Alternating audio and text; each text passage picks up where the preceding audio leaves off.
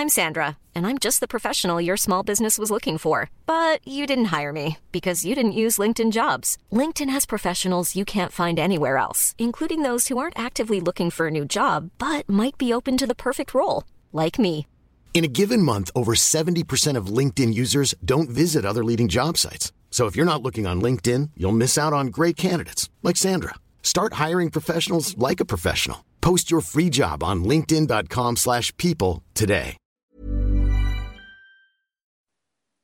Hola, soy Mar Vaquero, ingeniera de control de la misión Cassini. Y si te gusta la ciencia, te recomiendo escuchar Coffee Break para estar a la última.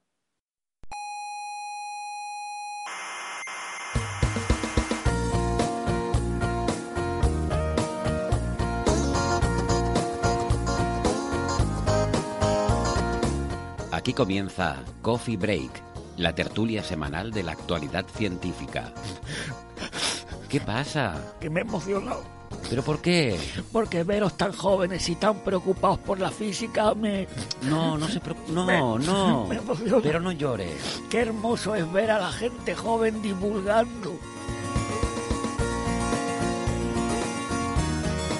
Me emociona la divulgación.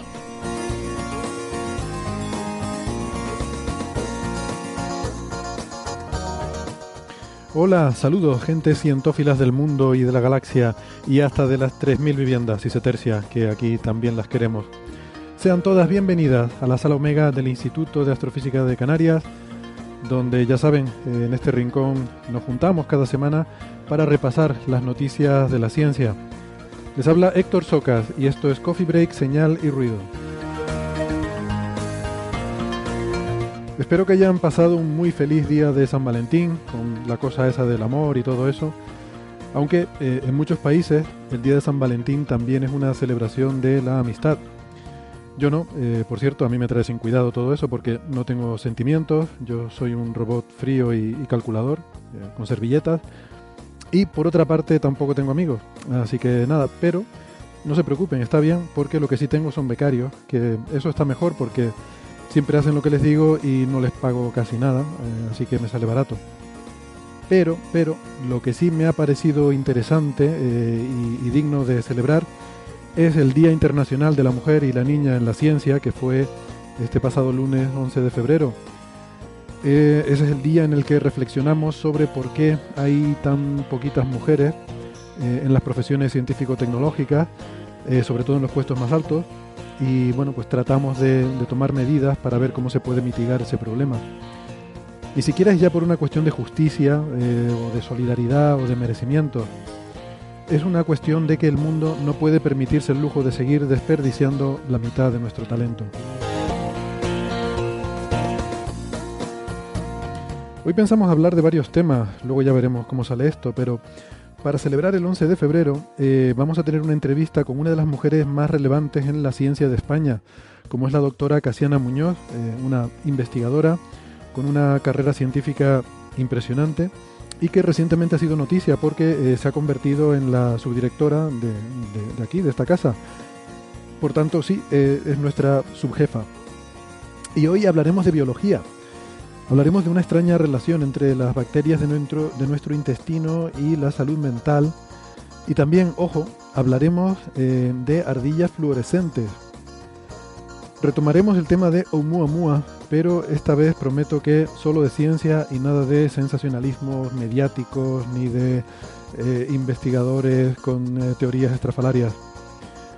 También de un nuevo trabajo que mide la perturbación de la galaxia, que dicho así suena un poco a frase de Obi-Wan Kenobi, pero no, es astrofísica.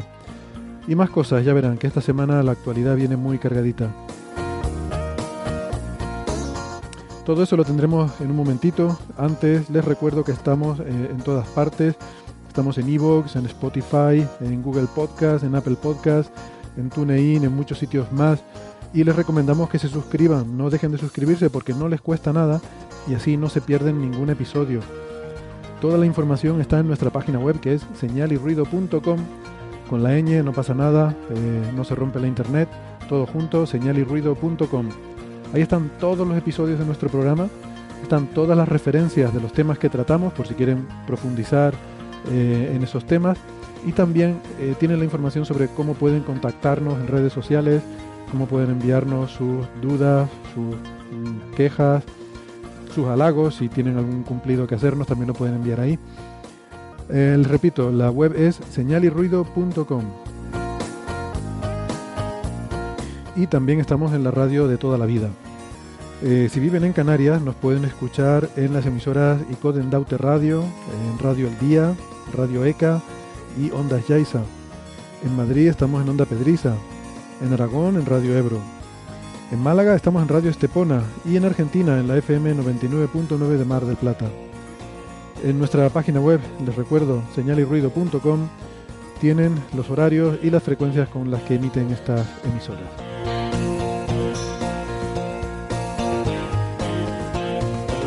Bueno, y hoy tenemos una tertulia completamente virtual, eh, porque hoy eh, tengo a todo el mundo aquí en una pantalla. Eh, en Madrid está Sara Robisco. Hola Sara. Hola. Que es ingeniera de informática. Su alias en Twitter es arroba sararc83. en Málaga está Francis Villatoro en su despacho en la universidad. Hola Francis.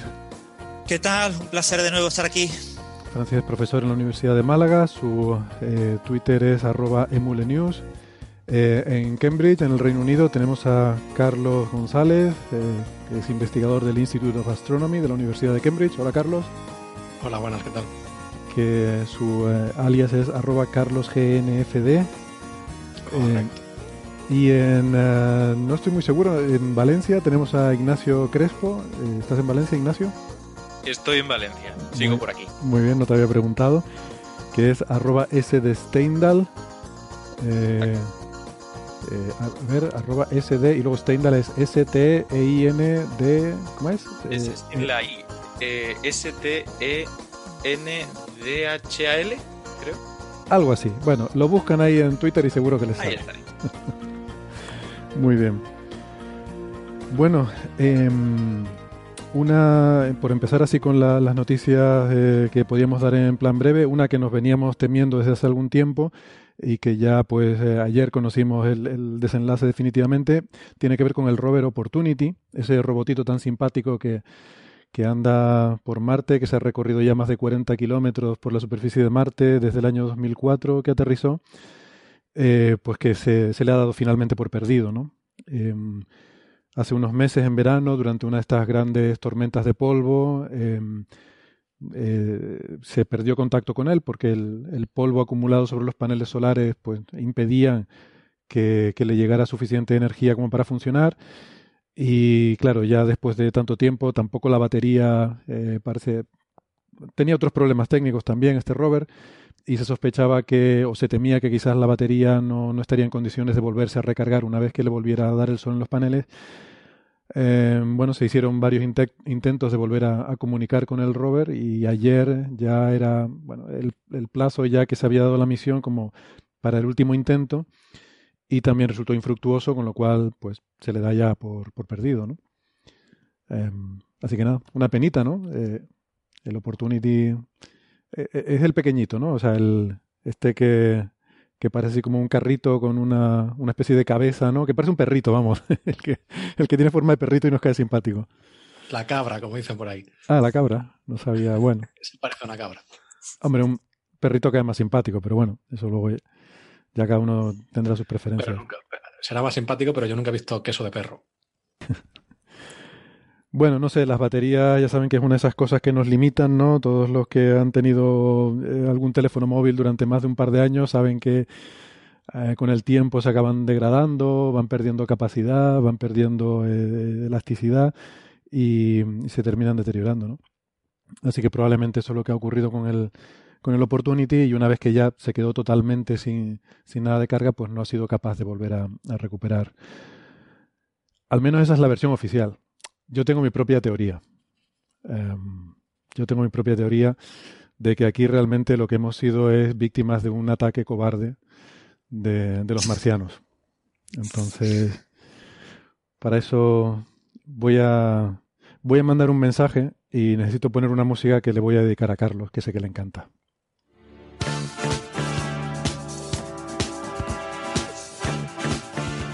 Habitantes de Marte, les habla la Tierra. Este es un mensaje para hacerles saber que su acto hostil contra nuestro robot Opportunity no quedará impune. Opportunity era un robot pacífico, no estaba armado y tenía una misión meramente científica. Esta agresión cobarde es considerada como una provocación y les aseguro que la Tierra tomará represalias. No somos criaturas violentas, pero vamos a dejar claro quién manda en el sistema solar. ¿A que sí?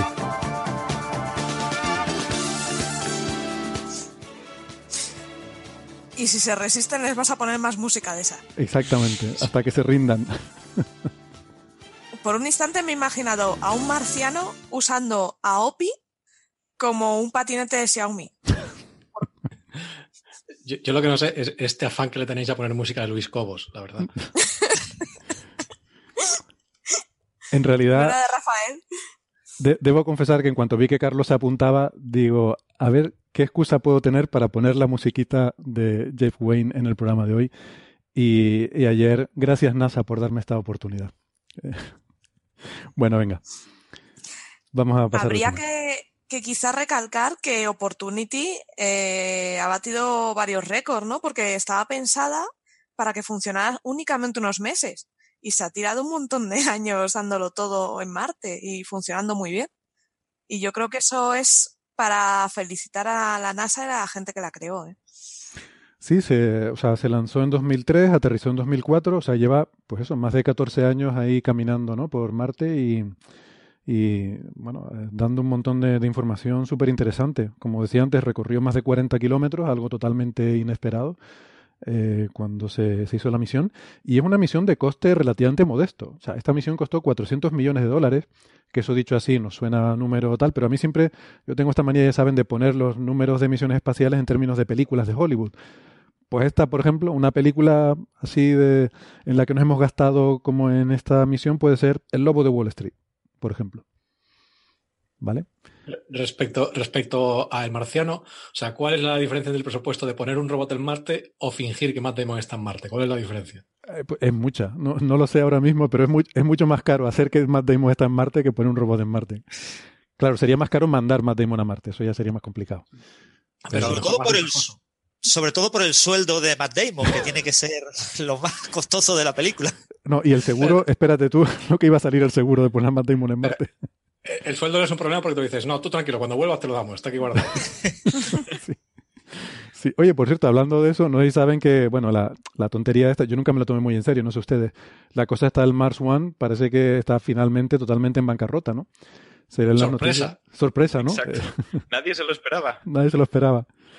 Bueno, no sé, yo no sé si alguien se había tomado esto muy en serio, pero, pero vamos, a mí siempre me pareció una tomadura de pelo. Em, y, además, no, no es que hubiera ningún anuncio ni nada, sino al parecer alguien, un periodista, en alguna em, en alguna página web de estas donde publican empresas en bancarrota en no sé dónde, en Suiza o algo así, aparecía el, la, la división, o sea, Mars One tiene una sección, digamos, sin ánimo de lucro y una eh, con ánimo de lucro, ¿no? Una empresarial. Pues a la empresarial aparecía como en bancarrota con, no sé eran 100 millones de dólares de deuda o algo así. Ah, En mil anuncios. En mil anuncios vio lo de- se vende hábitat marciano. intacto, un poco uso. Como un solo nuevo. uso. un solo uso. bueno, eh, lo que decía en la introducción, el lunes, día 11 de febrero, fue el Día Internacional de la Mujer y la Ciencia, eh, de, de la Mujer y la Niña en la Ciencia, ¿no? Que es un día muy interesante. Eh, yo creo que el nombre está un poco mal elegido porque da la impresión de que hay una mujer en ciencia y no, hay más. Eh, hay pocas, pero, pero no está la cosa tampoco como para, para eso, ¿no? Hay más de una, pero aún así, aún así son pocas, ¿no? Y ha habido, bueno, muchas actividades en todo el mundo eh, con el fin de, sobre todo, de visibilizar eh, el hecho de que existe esta disparidad estadística y, y también de hacer visibles los problemas con los que se encuentran habitualmente las mujeres que se quieren dedicar o que se dedican a todo el ámbito científico-tecnológico, ¿no? Y bueno, pues con motivo de esto ha habido muchas actividades en todo el mundo. Eh, pues no sé, no sé si, si, ha habido alguna en particular que les haya llamado la atención o, o alguna cosa que hayan querido hacer. Sara, me imagino que tú habrás estado en un, en un montón de sitios y haciendo un montón de cosas, ¿no? Porque claro, Sí, parte del problema de esto es que las pocas mujeres que hay las llaman para hacer de todo en estos días, ¿no? Sí, Bueno, de hecho, el, el domingo grabamos en Cadena Ser Castilla-La Mancha eh, un programa de Ciencia 3 súper chulo sobre inteligencia artificial en conmemoración del Día de la Mujer y la Niña de la Ciencia. Y estuvo bastante, bastante chulo. Se puede escuchar, está en iVoox, en Ciencia 3, y también en el propio, la propia web de Cadena Ser Castilla-La Mancha. Y luego el día 11 se publicó... Pásame, perdona, pásame el enlace y lo ponemos en las referencias Venga, en pues el te blog. lo paso. ¿vale? Ujú. Y el día 11 se publicó el podcast de Crecer Soñando Ciencia, que lo hace una niña de 11 años y es súper bonito. Y en él participo también junto con otra ingeniera hablando de la ingeniería y de las mujeres en la ingeniería. Muy bien. Pues eso era, claro, el caso, la mujer y la niña en ciencia, literalmente. Muy bien. Nosotros lo que una cosa que hemos querido hacer para sumarnos a, a estas eh, a, estos, a estas actividades, pues es tener a una mujer que ha eh, eh, bueno que, que ha sido noticia en, en estas últimas semanas eh, y que, que tiene una trayectoria profesional tremenda en el mundo de la astrofísica, con un currículum impresionante eh, que es una de las investigadoras más destacadas aquí en el Instituto de Astrofísica de Canarias. Y como digo, ha sido noticia porque eh, hace cosa de tres semanas fue nombrada subdirectora de, de uno de los centros de investigación más importantes que hay en este país, ¿no? en este caso aquí el, el Instituto.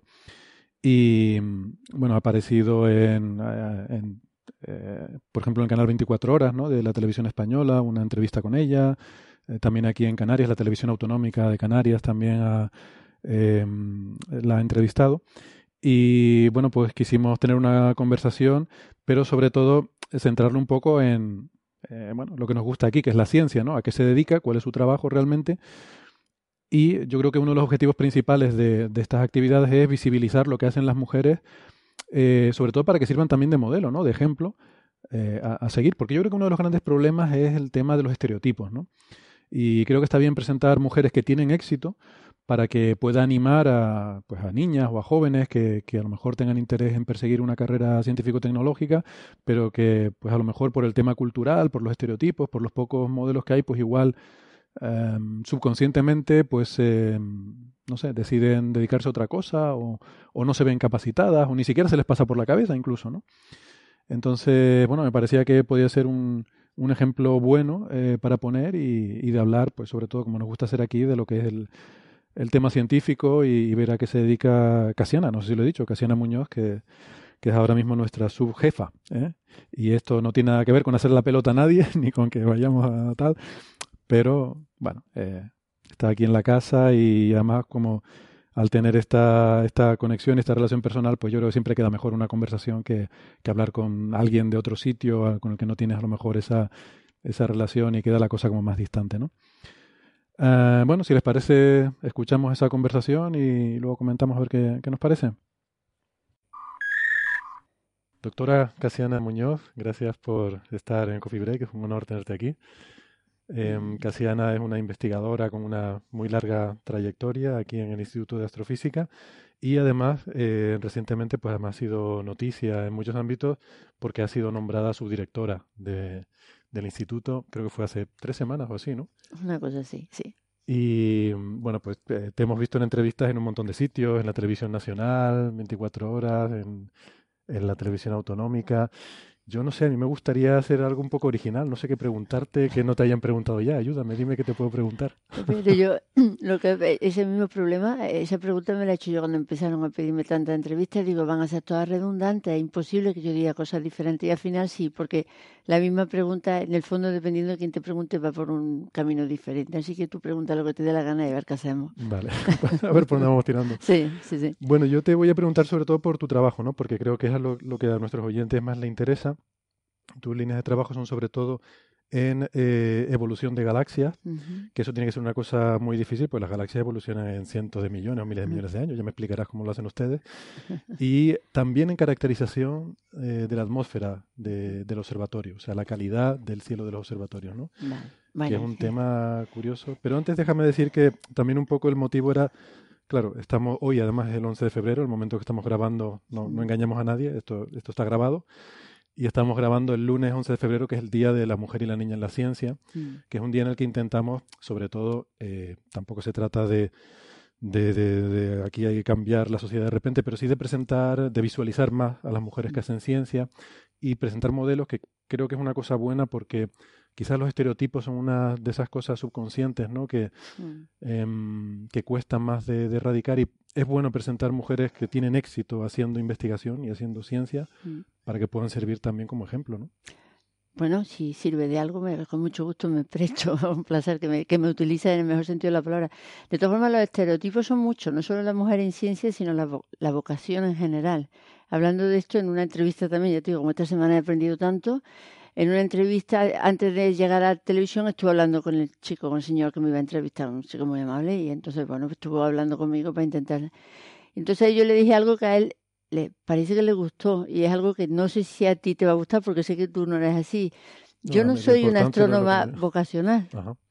Quiero decir, eso yo creo que, o sea, no- yo no voy a levantar vocaciones porque yo misma, a mí misma me han gustado muchas cosas. Entonces yo creo que el primer estereotipo que yo personalmente rompería, por ser yo, a otros a lo mejor no, es que en el caso, o sea, yo creo que la mujer o el hombre o cualquier persona en la ciencia no debe pensar que tiene que tener una vocación de científico absoluto y ser lo único que quiere ser en su vida desde que tenía cinco años y que tiene que haber estado viendo las estrellas desde antes que nacer y que debe pensar que su vida sin el universo no sería nada para poder llegar a ser, creo yo, una astrónoma, digamos, a la que le encanta su trabajo, como en mi caso, que cree que lo hace, pues bueno, relativamente bien y que no, no, no me preocupa no tener. eh, Lo que quiero decir es que los perfiles profesionales son muy variados y nadie debe de achicarse ni por ser mujer, ni por ser vocacional o no serlo, ni por... eh, que creo que el mundo, o sea, no- ninguno nos tenemos que cortar ninguna posibilidad futura. Hmm. Pues muy bien, porque además eso era justo una de las preguntas que, que tenía aquí para hacerte, ¿no? Así que ya la tacho y ya pues, me, quedo sin preguntas, pues no tenía casi nada apuntado. Así que bueno, a ver qué, a ver qué sacamos, a ver qué improvisamos. Pues eso es muy interesante, pues te acabas de cargar dos estereotipos de un plumazo, así que, así que eso está bien. Y, y es verdad que hay muchos tipos, hay muchos perfiles diferentes, ¿no? Hay muchas formas Ujú. diferentes de hacer ciencia y de contribuir a, a- a la ciencia y que yo creo que cabemos todos, ¿no? Eh, Mm, sí. hay, hay cabida para todos. Y, y en eso sí me permite, yo creo que la que también eso apunta a otra cosa que, que en mi opinión es muy importante y es la necesidad de complementarnos. Porque no cabe duda de que si toda la gente con la que yo trabajo fuese tan pragmática como yo, mi trabajo sería mucho más feo. Que también me gusta trabajar con gente que son muy vocacionales. Porque a mí eso me da mucha energía. Es como si, te- no sé, es como si te permite un enamoramiento del que tú no eres tan capaz pero que te realimenta el, el- un motor que a lo mejor no- tú no tienes. Sin embargo, tú puedes tener un- una visión que en algún caso el que está muy obnubilado pues, no lo ve tan claro. ve, ¿no? Mm. Entonces, yo creo que la complementariedad es importante. También en ese sentido en relación al trabajo de hombres y mujeres. O sea, yo estoy convencida de la, de la potencia de trabajar gente con diferente sensibilidad, diferente formación también. En ese sentido, si quiere, después volvemos a los dos campos en los que yo trabajo, en los que yo puedo trabajar con científicos, con ingenieros, con divulgadores y todo es muy interesante y de todo se aprende porque en general tengo la suerte de trabajar con gente que es muy buena pero que sobre todo eh, el- la potencia es la, la mezcla de, de perfiles la mezcla de potenciales y con eso se puede hacer mucho Vale, pues vamos a hablar entonces un poquito sobre eso, ¿no? Sobre, sobre tu trabajo. Eh, tú eres una investigadora que lleva mm, un montón de años, em, como decía yo, aquí en el centro, que tienes una, una trayectoria profesional impresionante. Antes, eh, por curiosidad, antes de venir, he hecho un vistazo ahí en el ADS a tu lista de publicaciones y es eh, una barbaridad, la verdad que impone mucho. Y, mm, y tienes, pues como digo, una, una trayectoria muy contrastada, ¿no? Em, como decía, galaxias por una parte, caracterización atmosférica, dices que ahí también hay una variedad en el- la gente con la que trabaja. Si quieres vamos por parte, empezamos por las galaxias. Sí, sí, si te parece así, nos centramos un poco más. Bueno, pues las galaxias también, de nuevo, yo al entrar, en trabajar en galaxias fue un poco casual, en el sentido, si como esto también quieres ver cómo, cómo motivar vocaciones o tal, o sea, yo estudié física en la Universidad de Granada, no hice especialidad en astronomía, hice física fundamental, que se llamaba, que era la que, la que hacíamos los que no sabíamos qué especialidad hacer. El sentido que me gustaba toda también, o sea, podría haber hecho cualquier especialidad. Y al terminar la beca que, que apareció aquí, un anuncio de una beca que me mandó un profesor y me presenté y me dieron la beca de astrofísico residente, con lo cual tuve mucha suerte porque conseguí una beca para hacer algo especial que creo que, que personas con mucha más vocación que yo hubieran en fin, luchado por tenerlo y yo, bueno, pues tuve la suerte de conseguirla fácilmente. Entonces vine aquí, el tema que me ofrecieron fue el tema de física de galaxias y em, eh, empecé en eso y yo diría que básicamente no he cambiado de tema. Es verdad que normalmente es muy raro que en astronomía se cambie radicalmente de tema. Conozco muy pocos casos, eso gente muy excepcional. Yo no me lo considero tanto. También es verdad que el campo de las galaxias es tan amplio que es posible tener muchos modos de enfocarlo a lo largo de una vida larga de, de, trayectoria profesional. Entonces, desde que empecé hasta ahora, la, el estudio de la física de galaxias ha cambiado mucho. Entonces, yo empecé haciendo observaciones en un telescopio en el que no sabía ni qué significaba el movimiento del telescopio, en el infrarrojo, observaciones de las galaxias cercanas y ahora pues hago trabajos en los cuales comparamos con simulaciones de galaxias del universo primitivo. Entonces realmente sigo trabajando en galaxias, pero mi, mi modo de trabajar ha cambiado mucho. Claro, no tiene nada que ver los problemas científicos que hay ahora, supongo, con los que había cuando estaba haciendo la tesis. ¿no? Dar un poquito de perspectiva. ¿Cuáles eran las preguntas? Bueno, cuando, cuando hacías doctorado, ¿cuáles eran las preguntas así candentes? Bueno, las preguntas más candentes eran como de grande era el disco de galaxias como las nuestras, si los discos eran muy delgados o eran un poquito más gruesos. Ahora se sabe que todos los discos tienen un espesor considerable. En aquel entonces creíamos que el disco era muy delgado y que tenía unas dimensiones bastante pequeñas. Empezábamos a estar, digo empezábamos, digo en un plural majestático, yo no tenía ni idea, los que empezaban eran los que empezaban a dirigirme a mí.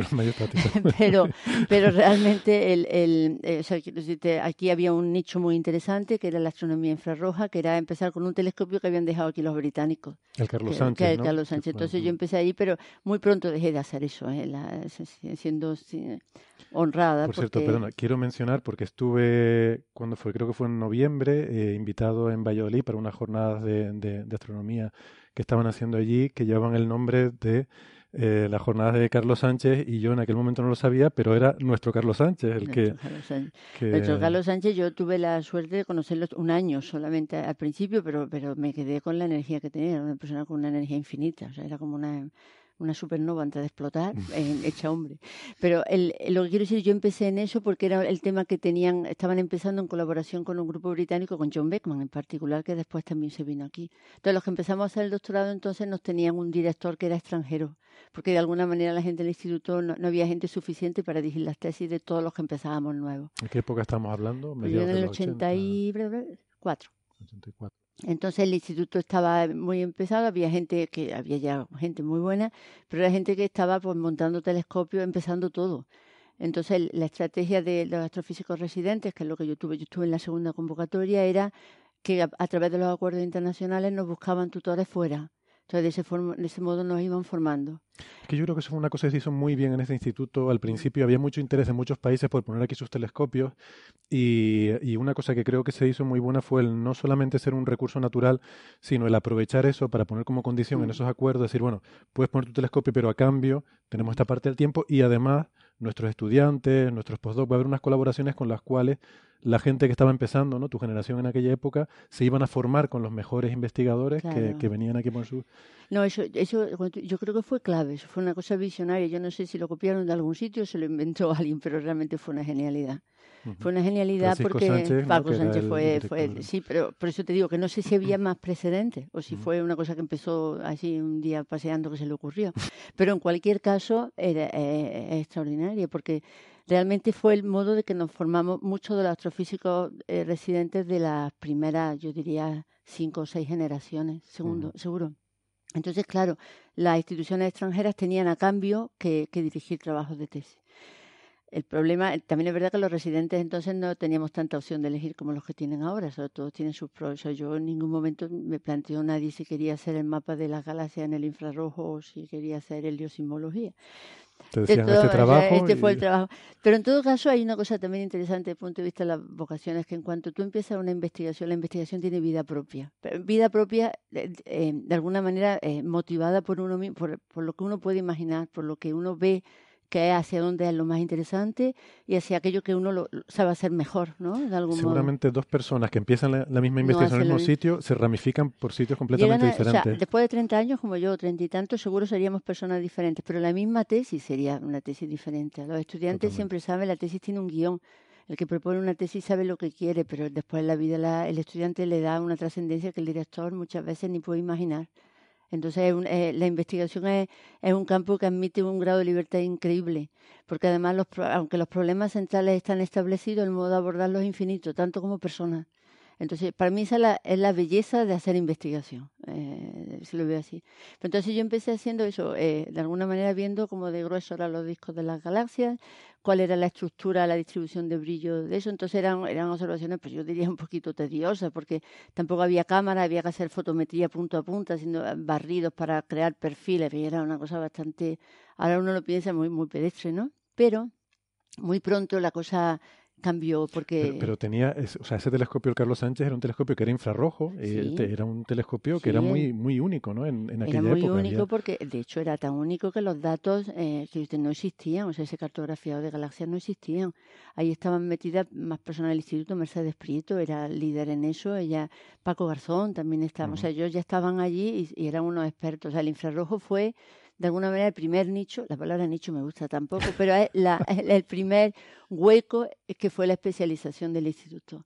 Ahora, claro, la astronomía infrarrojo es poderosísima y la usamos, pero tenemos eh, telescopios con cámaras muy profundas, en fin, que el tema la fotometría ha avanzado de un modo tremendo. Pero fíjate, y el Carlos Sánchez se sigue usando hoy en día, se sigue haciendo ciencia con ese telescopio tantos años después, ¿no? Es cierto, es cierto, se sigue haciendo ciencia porque también a lo mejor un poquito, o sea, sigue siendo un instrumento interesante en cualquier caso, y esto a lo mejor te va a ligar con el otro tema en el que yo trabajo, y es porque aquí en el Observatorio del Teide, por razones un poco, bueno, no, por razones de población, siempre ha sido un observatorio más, más brillante que el Observatorio del Roque de los Muchachos, y por eso se hacía o infrarrojo, en el cual no molesta tanto la contaminación lumínica. Sí, cuando dice más brillante te refieres no, a, que, la gente que sea muy lista que trabaja, sino a que hay ciudades cerca y el cielo no, es tan oscuro, no es tan oscuro como en La Palma, por ejemplo. Claro, mm. entonces por esa razón, por ejemplo, ahora los grandes telescopios de los que se habla, se hablan para ser de noche, de observación nocturna, se hablan para ser instalados en La Palma.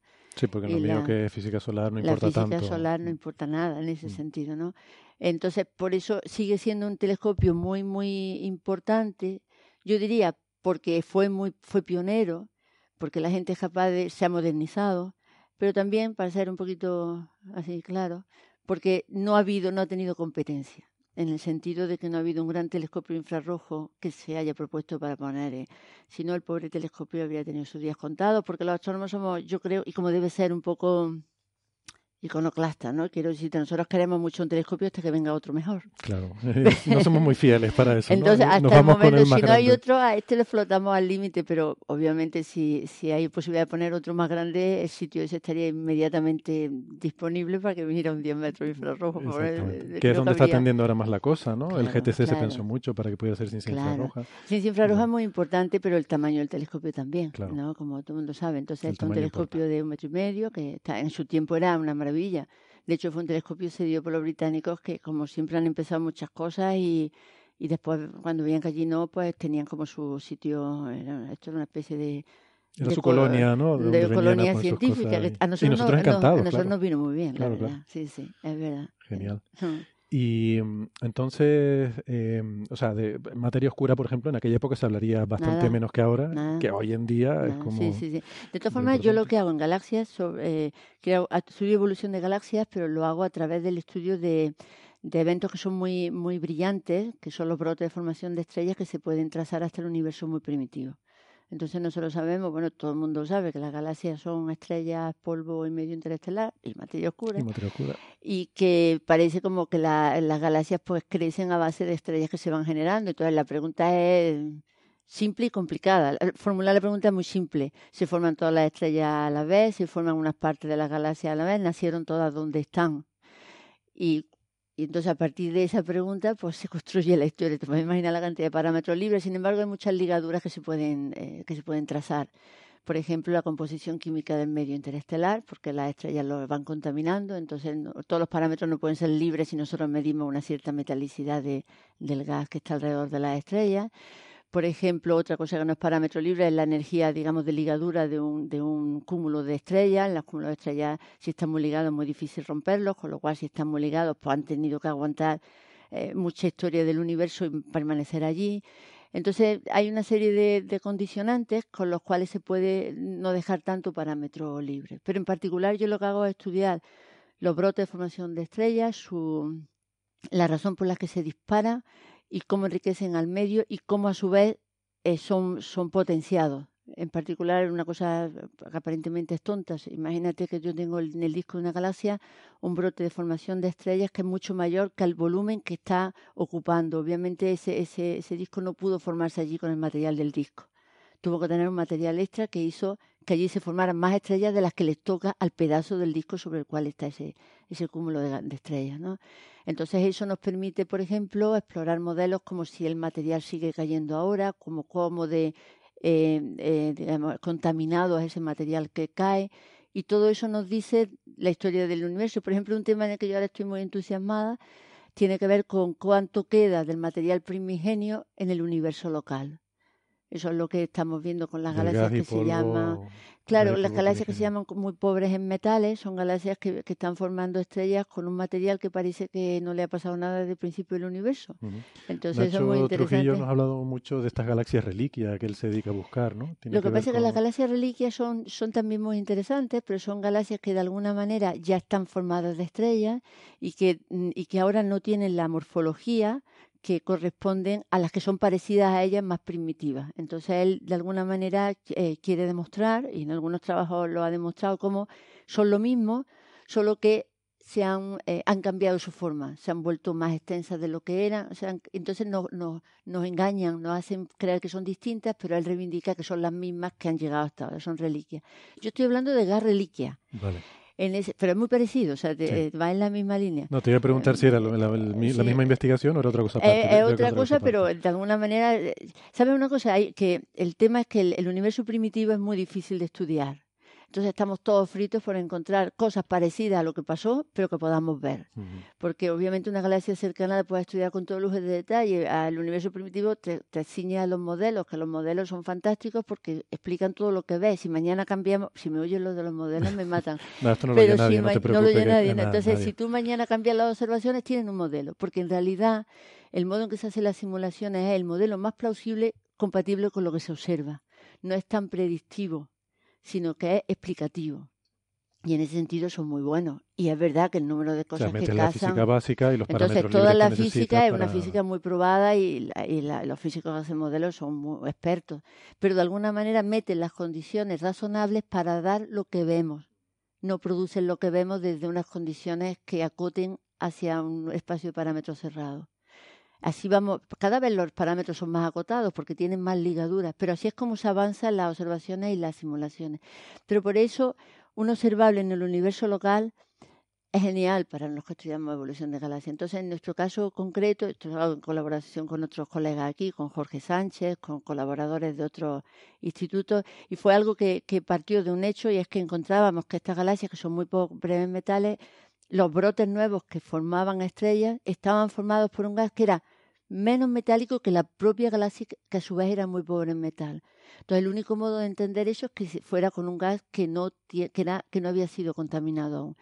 Y todo eso lo jugamos, lo ligamos con la famosa Cosmic Web, que son las simulaciones en las cuales dicen que el universo primitivo se estructura en forma de telaraña, que todo el mundo habrá visto, y que todavía ahora quedan restos de esa telaraña. El problema es que esa telaraña es muy... En la distribución muy de las galaxias, ¿no? sí, la entonces, forma en la que están distribuidas las galaxias. Entonces van como en filamentos, pero Sí. esos filamentos están en galaxias y también hay material que se queda ahí y que Mm. va cayendo hacia las galaxias. O sea, las galaxias van acretando ese, Sí, ese gas que quedó ahí suelto, que no llegó a formar galaxias pero que está ahí como está ahí. listo en una estructura de, O sea, de la telaraña de gas sigue existiendo y las galaxias al moverse por ahí lo van absorbiendo. Entonces, lo que pasa es que, que ¿por qué las galaxias extremadamente pobres en metales han sido eh, eh, sensibles para medir eso? Porque la metalicidad ya muy- era muy poca. Entonces tú puedes ver una diferencia relativa. Mientras que las pequeña. galaxias más metálicas como la nuestra, ese gas que entra enseguida se mimetiza. O sea, ya no podemos ver. Entonces, eso debe pasar en todas las galaxias, pero no las podemos ver en todas las galaxias. Entonces, es un tema aclarar a los bonito. oyentes, cuando estás hablando de metalicidad y todo esto, lo, a lo que te refieres a que la composición química, o sea, decimos más metales cuando hay más elementos en, la, Sí. en, en- en el gas que son más pesados que el helio y que han sido formados en estrellas. Exactamente. Entonces, exactamente. cuando algo es de muy baja metalicidad, quiere decir que tiene menos contribución Sí. de material formado en estrellas. No, esa, esa es una. yo- perdón por no. Lo que pasa es que como aquí. Como No, pero esto yo- me ha esto dicho es para listos, o sea, que- esto- que esto no- no es así. preocupes. Nosotros llamamos metal a cualquier cosa, la verdad. Sí. Somos muy bastante laxos. Cosas que han formado las estrellas, ¿no? Entonces, baja metalicidad quiere decir que no ha sido procesado. Sí, por- sí, sí. Y esos brotes de formación estelar, y con esto ya terminamos esta parte, Sí. eh, o sea, eh, observas eh, H alfa, supongo, emisión en H Sí, alfa. entonces y- observamos emisión en H alfa, o bueno, cuando las galaxias están más, más lejanas, en, la- las próximas, en, la- en las galaxias próximas con H alfa las vemos bien. Entonces nosotros vemos H alfa, tenemos que ver también las otras líneas que permiten hacer un cálculo detallado de la, de, de la composición química del gas. Y eso lo hacemos, pues bueno, ten- tienen que ser, eh, estos brotes no son siempre tan brillantes como quisiéramos, las galaxias son bastante tenues. También hacemos una comparación de la metalicidad del gas que no está tan formando estrellas ahora, que es todavía más tenue, y lo comparamos con el gas del brote. Entonces son observaciones que necesitan un telescopio grande, un espectrógrafo potente. Por ejemplo, en GTC es fantástico en ese sentido, aunque el trabajo inicial lo hicimos con bases de datos. Pero ahora ya la, la comprobación concreta, en particular hay un trabajo de una estudiante de tesis que es Armanda del Olmo, que está a punto de terminar la tesis, en la cual ella quiere hacer algo. Amanda es una chica brillante, pero ha tenido la mala suerte de tener un, un tema, el problema de la gente muy lista, que le damos los temas más difíciles. Yo espero que aguante y que termine la tesis con la misma gana con la que empezó, porque ella lo que está intentando es ver alrededor de esas galaxias que son extremadamente pobres en metales, imágenes súper profundas para poder ver esos blobs, ese, ese como, como aumentos de la, de la, del brillo que pueden ser eh, indicios de ese material cayendo. O sea, nosotros ya hemos visto indicios que es consistente con que un material caiga. Ahora ya queremos más difícil todavía, queremos pillarlo cayendo. Ya, y ya. eso, la pobre Amanda está con Es eso, con su eso. tesis. Sí, sí. Bueno, el material cayendo porque para que se formen estrellas eh, te, te viene bien cualquier perturbación que haya en el medio, que sea la que dispare que Claro. ese colapso gravitatorio forme estrella, entonces la caída de material es uno de esos eventos. Claro, que tiene pueden- que llegar material pueden- sobre el disco, pero nosotros queremos verlo en el proceso de que está cayendo. Entonces estamos buscando en galaxias que sabemos que están sufriendo eso y como los eventos no son tan únicos, si le ha pasado una vez, la probabilidad de que le hayan pasado más veces también está. Entonces em, tenemos imágenes muy profundas con el GTC alrededor del campo en- eh, de, de galaxias que ya sabemos que tienen brotes muy poco metálicos. Pues queriendo ver si en el halo hay más eh, clumps, hay más eh, Grumos, sí, sí. de- con esas características, porque entonces sería de alguna manera cerraríamos la hipótesis y Vale, seríamos vale. muy felices. Sería Amanda más que nadie. Bien, bien, bien. Y Bien. el no sé qué recife son las galaxias que ustedes están mirando, ¿no? Pero H alfa ya está en el rojo. Supongo que si te vas, Nos si te quieres ir lejos, Ya mm, tenemos se te que pone el pasar, o nos pasamos al infrarrojo, que lo podemos El problema con esto es que para hacer esta espectroscopía necesitamos buena resolución espectral, porque tenemos que poder separar las diferentes líneas. Entonces, por ejemplo, int- ah, espectroscopía infrarroja de buena resolución. Por ejemplo, EMIR no es suficiente. La resolución espectral de EMIR no es, no es suficiente para este No trabajo. EMIR es uno Pero de los instrumentos que hay en es el un- GTC. otro instrumento, eh, perdón, es un instrumento infrarrojo. eso. Pero también, por otro lado, hacemos estudios eh, parecidos con galaxias más cerca, más lejanas y en esas lo que hacemos es usar la línea de, de emisión del imán alfa, que normalmente está en el ultravioleta, Y la veríamos en el óptico. Ujú, sí. Vale. Bueno, pues vamos a hablar entonces, mm, si quieres ya brevemente, de la otra, la otra línea, que es lo de la turbulencia atmosférica y cuánto de bueno es un cielo, ¿no? Un tema Sí, sí. que además es un tema controvertido, difícil, en el que supongo que hay muchas presiones. Es un tema maravilloso, Eh. es un tema maravilloso porque parece, parece para una serie de estas de películas, de, de, de alguna televisión, porque tiene todos los elementos, tiene informes técnicos, tiene alta política, tiene Hay alta política tiene ahí, estos temas, proyectos de grandes telescopios que se van a sí, construir en sí, un sí. sitio o en otro, pues claro, pasan mucho por estos estudios. Pero, ¿no? ¿sabes? Lo que pasa que es que es natural, porque hay, eh, son de los, proye- de los proyectos en astrofísica en los que el presupuesto es grandísimo. O sea, es un presupuesto, y además son proyectos en los que se tira de la industria. Entonces, todos los países, incluso los que no tienen el menor interés en ciencia, que yo espero que no sean muchos, quieren esos proyectos. Porque suponen una inversión tremenda, suponen un, un, un, un empuje a las industrias propias eh, ma- maravilloso. Pero nosotros, eh, además de eso, para nosotros es particularmente interesante, porque los observatorios son la razón de ser de este instituto. O sea, quiero decirte, si no existiera el Observatorio de Canarias, a lo mejor habría un instituto de astrofísica de, pues no sería de, a lo mejor no sería de Canarias. O sea, sin duda, la- los observatorios han, han motivado, han disparado que la astronomía se desarrolle aquí. Y los, los observatorios tienen que ser buenos, tienen que poder demostrar que son buenos y tienen que seguir siendo buenos. Entonces, para eso necesita. Cuando yo empecé en esto, eh, solo se hablaba de noches fotométricas, de cielo despejado. Es una cosa obvia, que tiene una condición sine qua non. ¿no? O sea, un observatorio tiene que tener un número de noches despejados que merezca la pena llamarlo observatorio, porque si no. Pero además de eso tiene que ser oscuro, como estamos hablando, no tener mucha contaminación lumínica, pero además de eso tiene que tener poca turbulencia atmosférica, o sea que el cielo sea muy nítido. Entonces todos estos parámetros que casi todo el mundo podríamos explicar con las manos necesitan medirse. Y necesitan no solo medirse, sino medirse con instrumentos que si yo mido algo y tú tienes un observatorio, por ejemplo, en Paranal, en Chile, que lo que midamos los dos sea comparable. que sea comparable. Entonces esa ha sido la gran, mucha de mi tarea en este campo. Eh, de alguna manera ir, además de ir incorporando nuevos parámetros conforme van ah, surgiendo, por ejemplo, la turbulencia de la atmósfera integrada es importante, pero dónde en la atmósfera se distribuye esa, esa turbulencia es fundamental también, porque eso permite que, se corrija o no. Exacto, antes eso no importaba mucho dónde está la turbulencia, pero ahora sí, porque si está abajo la puedes corregir con óptica adaptativa y si está, arriba no, ¿verdad? tiene. Entonces, de alguna manera no, no da igual qué capa de la atmósfera es la que produce la turbulencia. Y para eso hace falta desarrollar técnicas que son bastante sofisticadas. Nosotros hemos desarrollado algunas. Pero en concreto, en este trabajo en caracterización se trata de ir incorporando parámetros y con cada parámetro instrumento o herramientas. Por ejemplo, el último que a mí me parece, te lo voy a comentar porque es como el que estamos ahora más contentos con él, es el de la medida del contenido de vapor de agua en la atmósfera.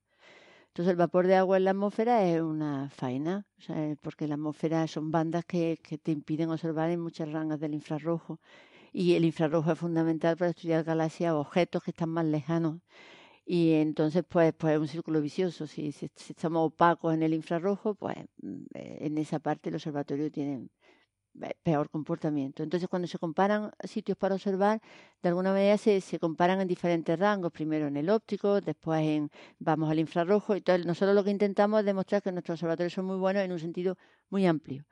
En cuanto a la calidad de imagen, la nitidez, eh, los observatorios canarios son excelentes. Pero ahora queremos también mostrar que para el infrarrojo también son excelentes. No solo porque ya los ingleses pusieran el Carlos Sánchez, el telescopio del que hemos hablado al principio, sino porque efectivamente por las condiciones de Canarias, la cantidad de vapor de agua de la atmósfera es menor que el que se esperaría para un sitio que está a 2.400 metros porque lo, en igualdad de, condiciones, cuanto más alto, menos capa de atmósfera, cuanto menos capa de atmósfera, menos, vapor, de agua.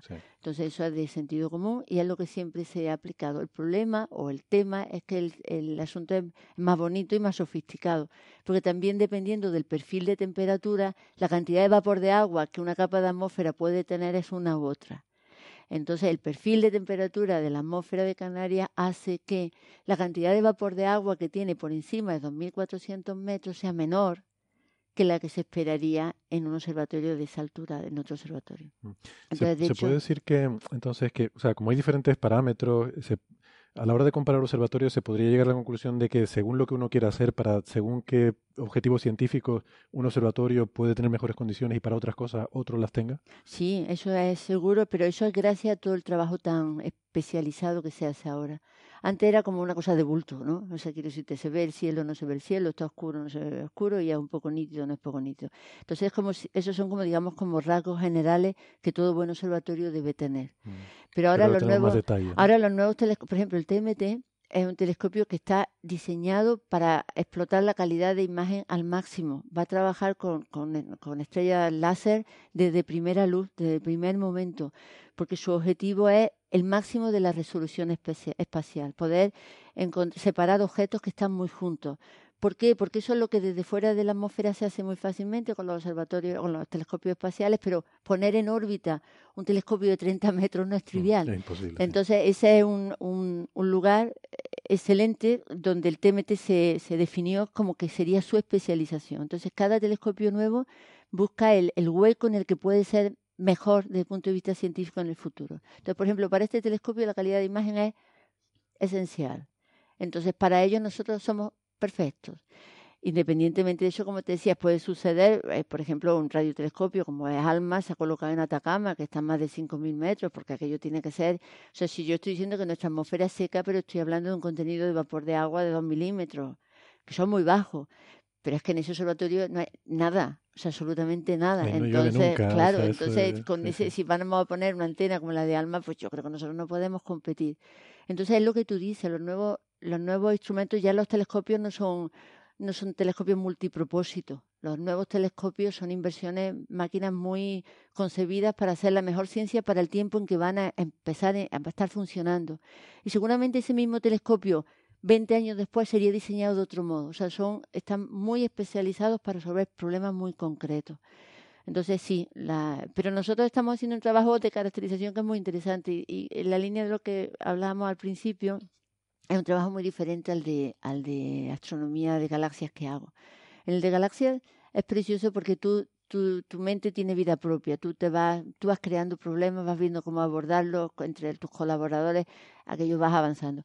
Pero aquí el esfuerzo es de, digamos, de, de pragmatismo extremo en el caso de caracterización. Hay, experimentos que son muy interesantes, pero si es un experimento que lleva a medir un parámetro que no le importa a nadie, pues me da igual que se me haya ocurrido, eso no tiene sentido. Digamos, es un trabajo que tiene mucho de investigación, pero muy dirigido a un objetivo. El objetivo es que el próximo que quiera poner un telescopio, que necesite saber este parámetro, nosotros tenemos que tenerlo antes de que decida dónde va con su telescopio. Entonces, tiene la, es, más simple, en ese, en, desde el punto de vista mental es más simple, porque es como trabajar por encargo, o sea, ¿sabe? Es, pero es mucho más, eh, tecnológicamente es más complicado, porque tienes que ver cómo conseguir medir ese parámetro que seguramente no se había medido antes. Entonces, la caracterización como tecnología es un reto para mí muy, es muy bonito, es muy interesante. Y después lo que te iba a hablar del vapor de agua es que, por ejemplo, también puedes usar bases de datos que existen. O sea, el método que nosotros tenemos para medir el vapor de agua es usando los receptores GPS que están en, en una antena que está en los observatorios. Entonces, del retraso de la señal de los GPS, que ya hay un montón de satélites que dan, se puede calcular el contenido de vapor de agua, que es el que produce ese retraso. Entonces, en realidad, eh, por ejemplo, ese instrumento de medir vapor de agua no es instrumento tal, es la señal que te da la antena, que nos la cede el geográfico, porque esa está a disposición de quien quiera, y un algoritmo que de ahí saca el vapor de agua. Yo cuando me enteré eso me pareció alucinante, o sea que con el GPS se puede medir el vapor de agua. No, pero, claro, después, por ejemplo, nosotros tenemos que, que hacer un estudio eh, riguroso, entonces tenemos que hacer como cualquier medida, cómo de preciso es esto. Entonces nosotros para eso lo que hacemos, esto lo calibramos pues con sondeos que hemos lanzado en el, en el Roque hace años para medir el vapor de agua con sensores que in situ van midiendo el perfil. Entonces, como esos GPS, tú puedes recalcular el vapor de agua del día que se te pegue la gana o de la noche que quieras, porque la base de datos está allí, ¿no? Entonces el experimento lo puedes hacer siempre.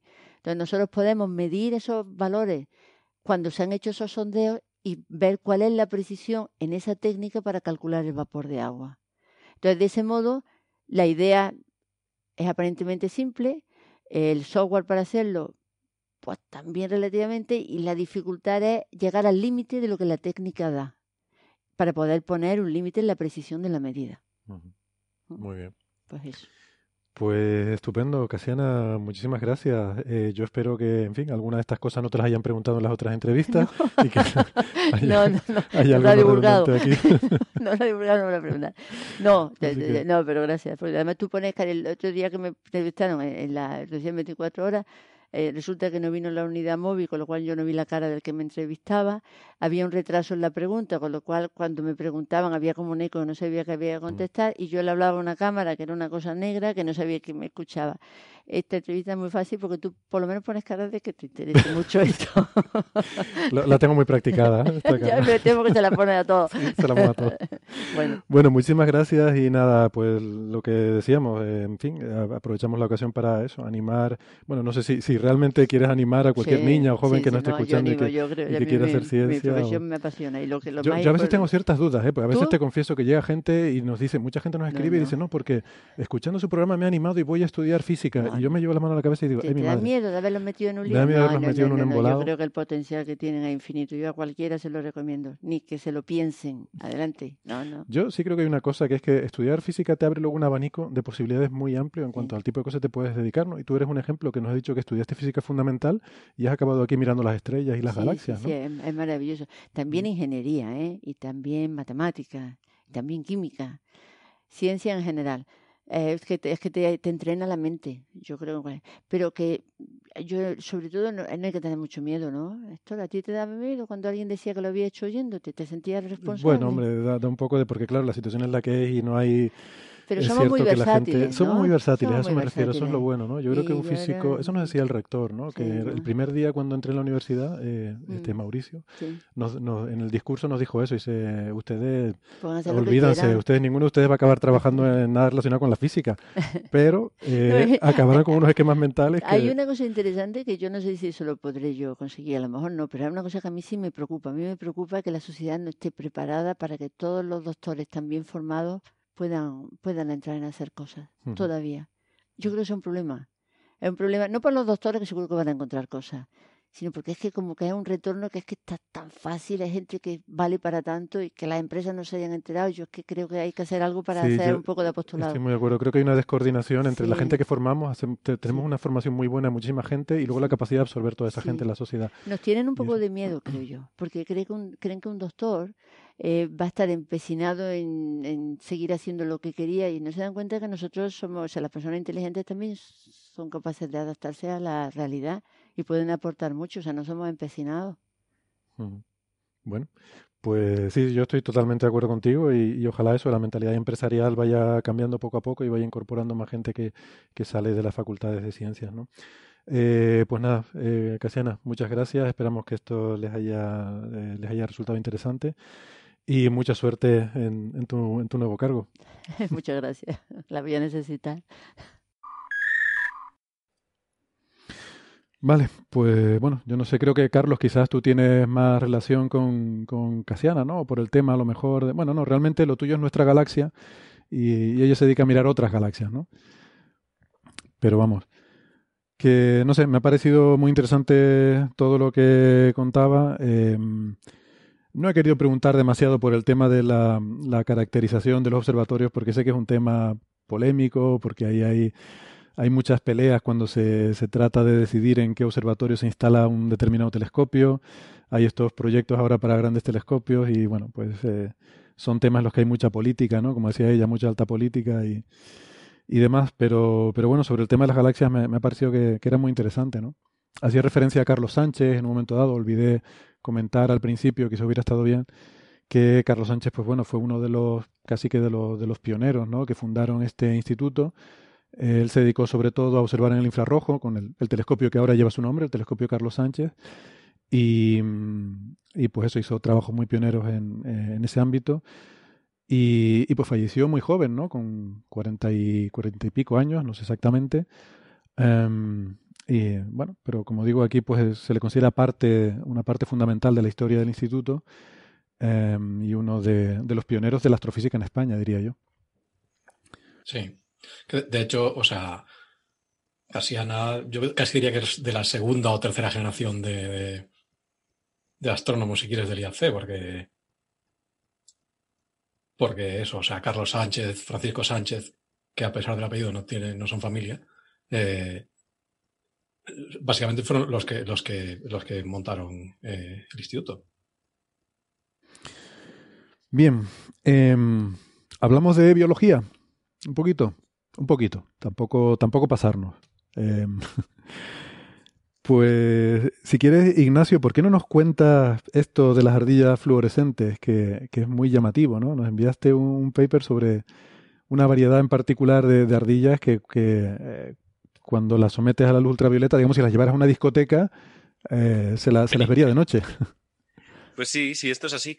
Y es interesante más que por el hecho de que brillen, por el hecho de que brillen en ultravioleta, que es algo que en principio, el tema eh, de la fluorescencia en mamíferos no es muy frecuente. Es algo que solamente se había detectado una vez antes, eh, al menos visible a nivel externo, o sea, que tú veas al animal y digas, está brillando, y era con las zarigüeyas de Virginia. Un bicho que es un marsupial, pero a pesar de ello vive en Norteamérica y parte de Centroamérica y es bastante grandote, suelen vivir en, en zonas urbanas comiendo, pues eso, lo que pueden. No tiene muy buena fama, pero a pesar de ello tenía esta curiosidad.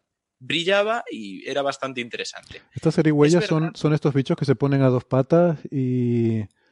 Eh, los que se dan la vuelta y fingen estar muertos. Ah, los que fingen estar muertos, sí, sí, como en la película, ¿cuál era? Madagascar o alguna de estas, ¿no salían? En ¿Alguna de estas de Ice Age. Ice Age, vale, sí, no me en acuerdo Ice Age había dos personajes que eran zarigüeyas y hacían esto. Ajá. Pero bueno, la cosa es que he dicho que a nivel externo, este era el único que se conocía que era fluorescente. Pero a pesar de ello, había otras especies que se había visto que tenían fluorescencia en órganos internos que no se podían ver a nivel externo. Una ardilla en concreto, que, bueno, tampoco haría falta entrar mucho a hablar de ella, eh, tenía un cráneo que era fluorescente. Y no se sabe para qué. Pero claro, ahora de repente se ha descubierto que no son estos casos solamente, sino que hay otro de un animal fluorescente a simple vista. Y son estas ardillas voladoras. En concreto, las ardillas voladoras del Nuevo Mundo, las tres especies, la del norte, la del sur y la de Humboldt, que parece que cuando se someten a luz ultravioleta tienen este efecto, una fluorescencia en rosa. Y claro, ahí viene la cosa, ¿por qué? Porque es lo que hay que pensar cuando vemos cosas extrañas en biología. ¿Por qué ha ocurrido esto? ¿Cómo se ha seleccionado? Y esto es lo fantástico, no se sabe. Se le está dando vueltas, hay teorías. Por ejemplo, Perdona, cuando, cuando, hablamos de fluorescencias y de ultravioleta y de rosado, a lo mejor puede quedar un poco confuso. Eh, entiendo que nos referimos, bueno, el sentido habitual que suele tener esto en diferentes fenómenos físicos es que cuando iluminas eh, algo que es fluorescente con luz ultravioleta, eso de alguna forma eh, excita a los átomos de, de, los que está compuesto y luego se desexcitan estos átomos, digamos, bajando a niveles de energía inferior y emitiendo esa luz en este caso en el visible, ¿no? Y dando lugar a esa, a esa tonalidad rosada de luz visible. O sea, digamos que la, la luz ultravioleta primero los eh, es la que hace que, que, absorban esa energía y luego la emiten en el visible, ¿no? Sí, sí. De todos modos, tengo que reconocer una cosa que yo no sabía, porque en medicina jamás hemos usado estos términos, no, no brillamos nosotros en la oscuridad, pero pensaba que fluorescente y fosforescente era lo mismo y es distinto. Y creo que igual es interesante comentarlo porque es importante para entender uno de los motivos que se achacan a que estas ardillas brillen. Y es que fluorescente es aquello que brilla mientras está siendo excitado por la fuente de luz y fosforescente es aquello que tiene una remanencia. Después de haber sido excitado, sigue brillando un tiempo. Y claro, aquí entra la cosa. ¿Por qué eh, brillan estas ardillas? hay una cosa que tenían bastante curiosa, y es que a diferencia de otros roedores, su modo de vida no era simplemente nocturno, sino que en algunos momentos del año tenía un patrón bimodal en el cual eran más activas cuando estaba anocheciendo y cuando estaba eh, haciéndose de día, en estos puntos de penumbra.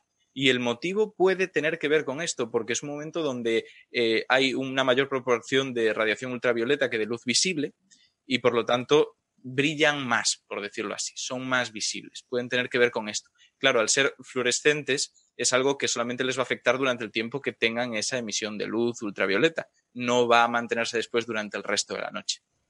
Ya. Yo, esto siempre me queda la duda cuando intentamos buscar cuál es la razón, como en este caso que no, está clara, ¿no? La razón evolutiva, cuál es la ventaja que tiene, en este caso, este bicho por, por tener esta fluorescencia. Eh, no es posible que sea simplemente por casualidad. Quiero decir que como la evolución parte eh, va siguiendo caminos más o menos aleatorios y se van seleccionando las mejores combinaciones, eso no quiere decir que por casualidad queden cosas que son inocuas, o sea, que a lo mejor ni te dan, ni te favorecen ni te perjudican, pero quedan ahí, ¿no? Totalmente. Pero aquí hay, hay cosas complejas. O sea, por ejemplo, es fácil que haya un rasgo en una especie que no tenga ninguna función, pero se haya preservado porque sus antepasados tenían una función y, bueno, pues simplemente por comodidad o porque no se ha producido la mutuación que lo elimine, pues sigue ahí. Pero en este caso es que ha desarrollado una característica, lo cual es un poco distinto. Ha desarrollado una característica de forma puntual, por una mutación en un organismo.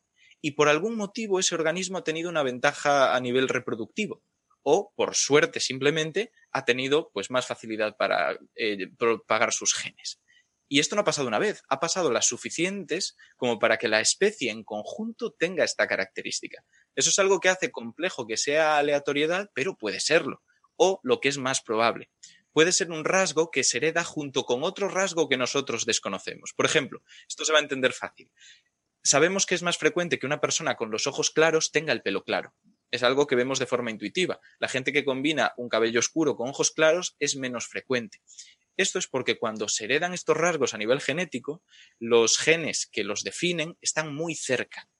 Y normalmente los cromosomas se producen cortes de tal modo que se combinan los del padre, los de la madre y se hace una herencia un poco compleja. Cuanto más cerca estén estos genes, más difícil es que el corte se produzca justo entre ellos y se hereden por separado estas características. Así que tal vez, y es lo más probable, muchas especies que tienen rasgos que no sabemos para qué valen, no se hayan seleccionado por esos rasgos, sino porque están pegados a otros que son interesantes. Por ejemplo, esto es algo que cuando me enteré me sorprendió muchísimo y le pregunté a mi profesor de reumatología y no me supo responder.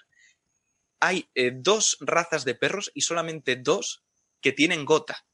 El resto de razas de perros tienen la enzima uricasa que se encarga de acabar con los cristales de urea y evitar que se acumulen, pero el dálmata y el bulldog francés lo tienen. ¿Cómo hemos nosotros seleccionado artificialmente perros para tener una raza totalmente homogénea respecto a esta característica?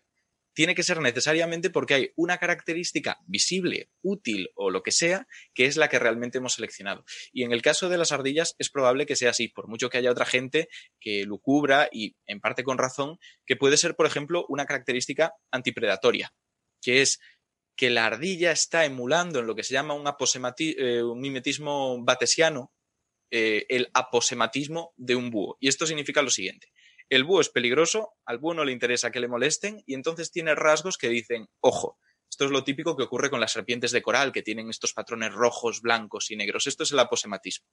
Hay especies que son inocuas, pero quieren tener e-, esa ventaja.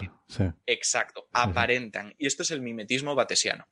El búho esto es como los quinceañeros que se tatúan cosas para, parecer muy malotes, ¿no? Vale. Justo. El que se rapa, el que se pone el piercing, el que se abre un poco. E, es justo como la gente que se rapa un trocito de la ceja para fingir que tiene una cicatriz ahí de una pelea. Es esa idea. Y, vale. y en, este caso, pues los búhos en su vientre tienen este tipo de, coloración, de, de efecto, de fluorescencia con lo que las ardillas podrían estarlo utilizando para esto, en lo que se llama una contracoloración que es como el color que tiene en su parte dorsal y ventral cambia en función de, una adaptación. Vale, vale.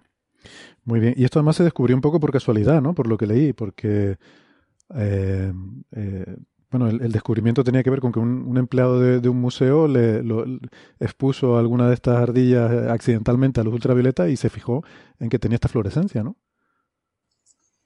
Eh, a ver, eh, sí, bueno. No, sucedió. El investigador estaba en el bosque. Ah, porque era, un era un investigador que estaba buscando líquenes y musgos que sufren fluorescencia. Y estaba pues con su linternita de, ultravioleta buscando y anotando estos, estos líquenes, estos musgos. Cuando de repente escuchó eh, el sonido de una ardilla voladora pasando de árbol en árbol, la enchufó con la linterna y se encontró una tripa rosa. Y se quedó sorprendido y dijo, ¿esto es raro? ¿Será el animal? ¿Será que animal algo puntual? Y se lo comentó un amigo suyo que trabajaba en un museo y se fueron a investigar museos con la luz ultravioleta. y ahí sí que miraron museos que de hecho tienen pues más de 100 ejemplares que han mirado en museos y luego solo 5 en la naturaleza vale, vale. Sí, eso. Me, vamos, me sonaba que era, que era accidental, pero me, creo que me lié con el museo. ¿sí? Lo de los líquenes también es otra cosa interesante, porque los líquenes y muchas de las plantas que hay en esa zona, bueno, esas zonas, porque realmente han estudiado varios hábitats, tienen esta misma propiedad de fluorescencia. Entonces, sería una manera de las que, las ardillas tendrían para poder pasar desapercibidas. Si tienen las mismas propiedades que su entorno, es más difícil detectarlas. Bueno, muy bien, pues si quieren, eh, en este punto eh, vamos a hacer una pausita para despedirnos de los amigos que nos están escuchando por la radio. Como siempre, les invitamos a que si quieren seguir el programa, porque nosotros vamos a seguir un ratito más, nos pueden buscar en el podcast, en internet, que eh, ahí está, como saben, la versión extendida. pero si no, nos despedimos hasta la semana que viene. Si nos están escuchando en internet, no toquen nada, que enseguida volvemos. Hasta ahora. Hasta luego.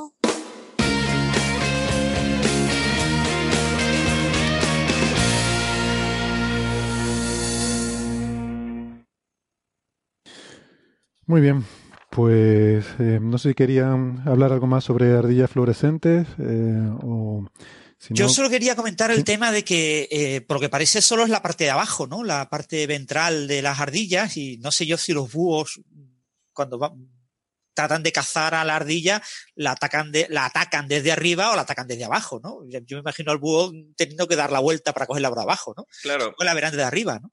La, ven desde arriba y esa es una posible explicación de que sea más fluorescente la parte ventral, que es la que no está expuesta. Por ejemplo, un ejemplo de contracoloración que es yo creo que ilustrativo en este caso es el de los tiburones. Los tiburones, sobre todo los grandes blancos, tienen el dorso gris oscuro y el vientre blanco, de ahí el nombre. Esto es porque si los ves desde abajo, el blanco se confunde con la superficie. Si los ves desde arriba, el negro se confunde con el fondo. En este caso, eh, si ves a la ardilla desde arriba, será porque eres un predador posiblemente y le interesa ser confundida con el fondo. Si la ves desde abajo puede ser otra ardilla o bueno, pues algo que a lo que quieres asustar. sí, porque yo entiendo que, eh, eh, Francis, que la, ardilla no usa esta coloración para defenderse del búho, sino para que otros animales que puedan estar abajo la confundan con el búho y por tanto le tengan respeto y no se le y no, y no la ataquen, ¿no? A un predador intermedio, básicamente. Algo a lo que el búho le puede, pero la ardilla no le puede. Ah. Algo que pueda, mientras ella vuela, bueno, planea, perdón, mientras ella planea algo que pueda eh, lanzarse por ella. Sí, pues recordemos que estamos hablando de ardillas voladoras. Son estas que llevan esta membrana entre las patas, ¿no? Y se tiran como Batman y, planean de, un árbol a otro, ¿no? Eh, Exacto. Mm. Eso es.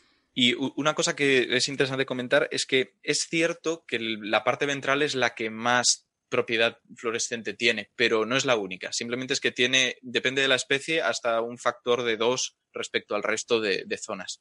Pero es eso, bastante más brillante. Mm. Y después comentaban en el artículo el tema de los ojos, ¿no? Que las lentes de los ojos parece que permiten el paso de la luz ultravioleta, con mm. lo que lo mismo sirve para que se reconozcan unas a otras, ¿no? Entre ellas. Claro, es que esta es una clave. Una especie que necesita este tipo de fluorescencia para intentar amedrentar a otras, no necesita necesariamente verla a ella. Quiere que la vean otras especies. Pero en este caso, a diferencia de otras ardillas voladoras, ha perdido el filtro que bloquea el paso de la luz ultravioleta hasta la retina. Eso significa que les interesa de algún modo verlo o que, bueno, pues otra coincidencia más, pero ya en este caso muy, muy coincidencia. Así que, bueno, pues se plantea que puede ser por tema de, eh, reproducción sexual y todo esto, o sea, a nivel de llamar la atención de una pareja. Muy bien. O poder encontrar a sus crías. No sé, están. Por ejemplo. Mm. Porque de hecho, el tema de que sea una forma de, vestirse de gala ante el resto de la especie para el tema de la reproducción tiene un problema y es que no se ha encontrado dimorfismo sexual en dos de las tres especies. Esto significa que eh, la fluorescencia es la misma en machos y hembras de dos de las tres especies. De la tercera no, en función de la zona del cuerpo. Sobre todo la parte que más varía vuelve a ser la ventral, pero claro, nos hace dudar hasta qué punto puede tener que ver con esto o, no, porque lo que solemos esperar en estos casos es una diferencia entre el macho y la hembra como en el pavo real. Que el pavo real macho tiene su cola que despliega como un abanico y está llena de colores y la hembra pues es gris con alguna iridiscencia en verde y una cola de lo más normal. Vale, pues... De todas formas, el año pasado, porque esto de la luz ultravioleta es bastante reciente, en 2018, en enero, se descubrió que el frailecillo, el pico de frailecillo, al exponer la luz ultravioleta, brillaba, y eso sí parece ser un, un tema sexual. Y también en mayo, abril-mayo, se descubrió en el camaleón, que toda la parte ósea, o que es el esqueleto de camaleón, brilla bajo luz ultravioleta. Entonces, si tú eh, iluminas a un camaleón con luz ultravioleta, verás que eh, se le marcan las costillas, el, el, cráneo se le nota y brilla bastante, es un brillo bastante potente. Y hay una cosa que no he dicho y que tal vez sería interesante, y es que tal vez alguien está pensando, bueno, estamos intentando encontrarle una explicación a la coloración en base a una adaptación por tema genético y evolutivo, pero puede ser por algún factor externo. De hecho, en el artículo se lo plantean e intentan eliminar factores de confusión. Dicen, vamos a ver si esta coloración cambia en función de su hábitat, de su alimentación, de su sexo, para saber si es por algo que hacen que no sería nada descabellado. Por ejemplo, el color rosa de los flamencos no es porque estén sus genes, es porque acumulan carotenoides de los crustáceos que comen. Esto ah. podría pasar con las ardillas, que crezcan líquenes de estos fluorescentes que hay en el entorno, pero en principio está descartado. Por eso nos hemos centrado en la parte genética. Ah, curioso, no sabía eso de los flamencos. O sea, que si los crías en otro sitio y les das de comer, yo que sé, pienso, eh, no pues serían rosados. Serían blancos. Qué curioso. Vale, vale, vale. Muy bien. Em, bueno, si quieren, cambiamos de tema y, cambiamos además muy radicalmente, em, porque eh, me gustaría que volviéramos al espacio un momento para hablar de nuevo sobre Oumuamua, eh, nuestra cosa favorita, iba a decir asteroide, o, pero no sabemos si es un asteroide, un cometa, una nave espacial o qué demonios es Oumuamua. Eh, pero bueno, eh, vamos a hablar en un contexto un poco más serio que en los últimos episodios. ¿no? La semana pasada estuvimos hablando largo y tendido sobre muchas especulaciones y sobre las repercusiones en los medios de comunicación, de, sobre todo las ideas de Avi Loeb. Eh, pero lo cierto es que Oumuamua es, es objeto de estudio científico por muchas razones, porque a ver, es el primer objeto que sabemos, seguro, que vemos, que viene de fuera del sistema solar. Y, desde ese punto de vista es muy interesante eh, para los investigadores, sobre todo para la gente que trabaja en cuerpos de sistema solar. Eh, y además tiene la cosa de que mmm, tenemos observaciones muy limitadas. Es un poco frustrante porque no lo pillamos en, en, el buen momento, lo pillamos ya cuando estaba eh, de pasada, ya, ya se estaba marchando el sistema solar, ya nos dejaba, y entonces tenemos observaciones solamente de cuando, pues eso, de cuando estaba saliendo, cuando estaba muy lejos, es un objeto muy débil y por tanto tenemos poca información, ¿vale? Tenemos muy poca información. Y de esa poca información que tenemos, hay algunas cosas que son intrigantes, ¿vale? Intrigantes no en el sentido de misterio, de, de que haya que invocar magia alienígena, por lo menos por lo que sabemos hasta ahora, pero sí que hay algunas cosas que son eh, peculiares, que no pasa nada, puede ser peculiar porque recordemos el primer objeto que vemos de esta de este tipo, ¿no? Eh, la primera vez que, que ves, yo qué sé, una palmera, pues dirás, caramba, se parece a un árbol, pero, pero tiene cosas que no son como un árbol, ¿no? Pues con Oumuamua nos pasa un poco, un poco así, ¿no? Tiene algunas cosas un poco raras. Eh, y lo que sí es importante, hay que recordar que estas cosas un poco raras, que ahora las mencionaremos, eh, están un poco cogidas con pinzas, porque las observaciones que tenemos, como digo, son escasas, limitadas, y todas estas cosas peculiares se basan en ciertas hipótesis que más o menos son razonables, que nos parecen razonables, pero que igual no son ciertas. ¿Vale? Eh, y entonces, como digo, es un objeto muy interesante y tanto es así que si van al archive y miran el último mes y medio han salido como cinco papers de Oumuamua. Eh, y bueno, papers sobre todo tipo de, de cuestiones. Eh, y que bueno, aquí no los hemos comentado, pero podríamos aprovechar y hacer un, un repaso un poco sucinto mm, sobre estos, estos artículos que han salido, eh, más que nada porque yo no me los he leído en detalle, pero he mirado un poco el abstract y, eh, y un poco leyendo en diagonal el artículo para ver de qué va. Yo no sé si alguno de ustedes los ha, ha leído alguno más en detalle, si es así, pues le invito a que comente. Eh, pero si quieren podemos empezar por resumir cuáles son esos puntos clave que hacen que haya tanto interés en Oumuamua. El primero es que, esto sí está bastante claro, viene en una trayectoria hiperbólica, eso quiere decir que eh, tiene demasiada velocidad como para estar ligado al sistema solar. O sea, viene de fuera del sistema solar, ha pasado relativamente cerca del Sol y eh, continúa su camino y no se va a frenar, porque la gravedad del sistema solar no es suficiente para frenarlo y eh, se marchará para siempre, porque es un objeto que no está ligado al sistema solar. Entonces, cosas un poco curiosas. Lo primero que llamó la atención es que mmm, se supone que es muy alargado. Se supone que es muy alargado porque su curva de brillo eh, tiene una variación de algo así como un factor 10 entre el momento que más brilla y el que menos brilla, y eso se asocia a que al estar rotando, pues a veces nos da su, su eh, un área mayor, entonces refleja más luz y vemos más luz, y a veces pues nos da una, una superficie menor al rotar y entonces vemos menos luz. Esa es la hipótesis más razonable, pero podría ser otra cosa. Podría ser que una cara sea blanca y la otra sea oscura. Y entonces, cuando nos da la cara blanca es más brillante y cuando nos da la cara oscura es menos brillante. Pero bueno, eso parece poco probable. Parece más razonable asumir que es alargado. En un principio se dio un, un, eh, un ratio de 10 a 1, o sea, que era 10 veces más largo que ancho. ¿no? Eh, luego ya mmm, parece que eso ha disminuido a un factor 5 o 6. O sea, que eh, que si tiene, por ejemplo, 100 metros de largo en un eje, pues en el otro eje tendría a lo mejor 20 metros o 15 metros. Eh, esto tampoco está claro el tamaño. Nosotros solo vemos un puntito y a partir del brillo de ese punto y dependiendo de cuánto asumimos que es su, la luz que refleja, pues nos hacemos una idea de que más o menos sería el tamaño. ¿no? Estamos hablando de unos 100 metros de, de largo, como digo. Entonces ese es el primer punto. La rotación eh, no está rotando sobre, sobre su eje longitudinal, O sea, no es exactamente como la nave espacial Rama, que gira sobre su eje, sino que parece que está como, se dice tumbling en inglés, ¿no? Como sin ninguna, como aleatoriamente, digamos, ¿no? ¿no? No sobre ningún eje principal, va dando tumbos, ¿no? Por el, por el espacio. no, no, tiene una, no gira en torno a ninguno de sus ejes principales de giro, por así decirlo. Y, y luego la cosa que más llamó la atención de este objeto es que eh, se vio hace unos meses que tiene lo que se llama una aceleración anómala. Es decir, su trayectoria no obedece solo a la gravedad del Sol, sino que también se ve que tiene eh, algo que parece ser una especie de empuje hacia afuera, empujando hacia afuera del Sol, y que eh, los datos encajan perfectamente con una ley que sea inversa al cuadrado de la distancia. O sea, que ese empuje es mayor cuanto más cerca está del Sol y menor, disminuyendo con el cuadrado de la distancia, cuanto más se va alejando. Esto es típico de cometas, los cometas lo hacen, y los cometas lo hacen porque se evapora eh, preferentemente el material por la cara que da el Sol, y esa evaporación es como un chorro que hace que haya un pequeño empuje en la dirección contraria. ¿vale? Entonces esto se, interpretó inicialmente como podía ser debido a esto, ¿no? Se llama outgassing, expulsión de gases.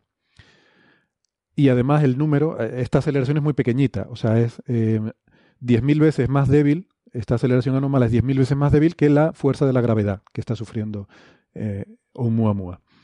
O sea que no es tampoco una nave espacial que esté ahí usando sus propulsores para impulsarse, porque si no, pues sería una birria de impulsores que apenas le dan una diez milésima parte del, empuje que sufre por la gravedad. No, no le servirían de mucho. Pero el problema con esto es que eh, bueno, se dice así de forma general que no se ha observado, las, observaciones que se han hecho no reflejan, como con los cometas, que haya pues eh, ese vapor alrededor que, sería el que se produciría al evaporarse eh, el material. Lo que pasa es que aquí hay que tener cuidado con una cosa. Como digo, todas estas observaciones hay que tomarlas eh, como, con mucha cautela. La observación que más restringe esto son de Spitzer, del telescopio infrarrojo. Y lo que nos restringe Spitzer es la cantidad de la molécula de monóxido de carbono que se, que se emite, eh, porque se puede observar en el infrarrojo. Y lo que se hace es compararlo con la composición de los cometas, pues si no puede tener más de no sé cuánto CO, pues no debe haber tampoco más de no sé cuánta agua, ¿vale? Pero eso es suponiendo que la composición de esto sea parecida a la de los cometas. ¿Vale? Si esto tuviera mucha más agua que CO, pues entonces ya eh, esta cuenta no nos serviría, ¿vale? Entonces, en principio, esa es la principal razón por la que Loeb dice que este bicho es muy raro y que tiene que ser algo extraterrestre. Es por eso, porque tiene esa aceleración anómala, pero no parece que presente una expulsión de gases. Pero insisto que la observación de que no presenta expulsión de gases es con la hipótesis de que esto sea parecido a un cometa. Y esas son las cosas más raras que hay, creo. Eh, no sé si me olvido de alguna. Em, tiene una cierta coloración rojiza, que algunos dicen que puede ser eh, por eh, un recubrimiento de, moléculas orgánicas que se habrían formado al viajar por el medio interestelar, por el, impacto de rayos cósmicos, que son mucho más abundantes en el medio interestelar.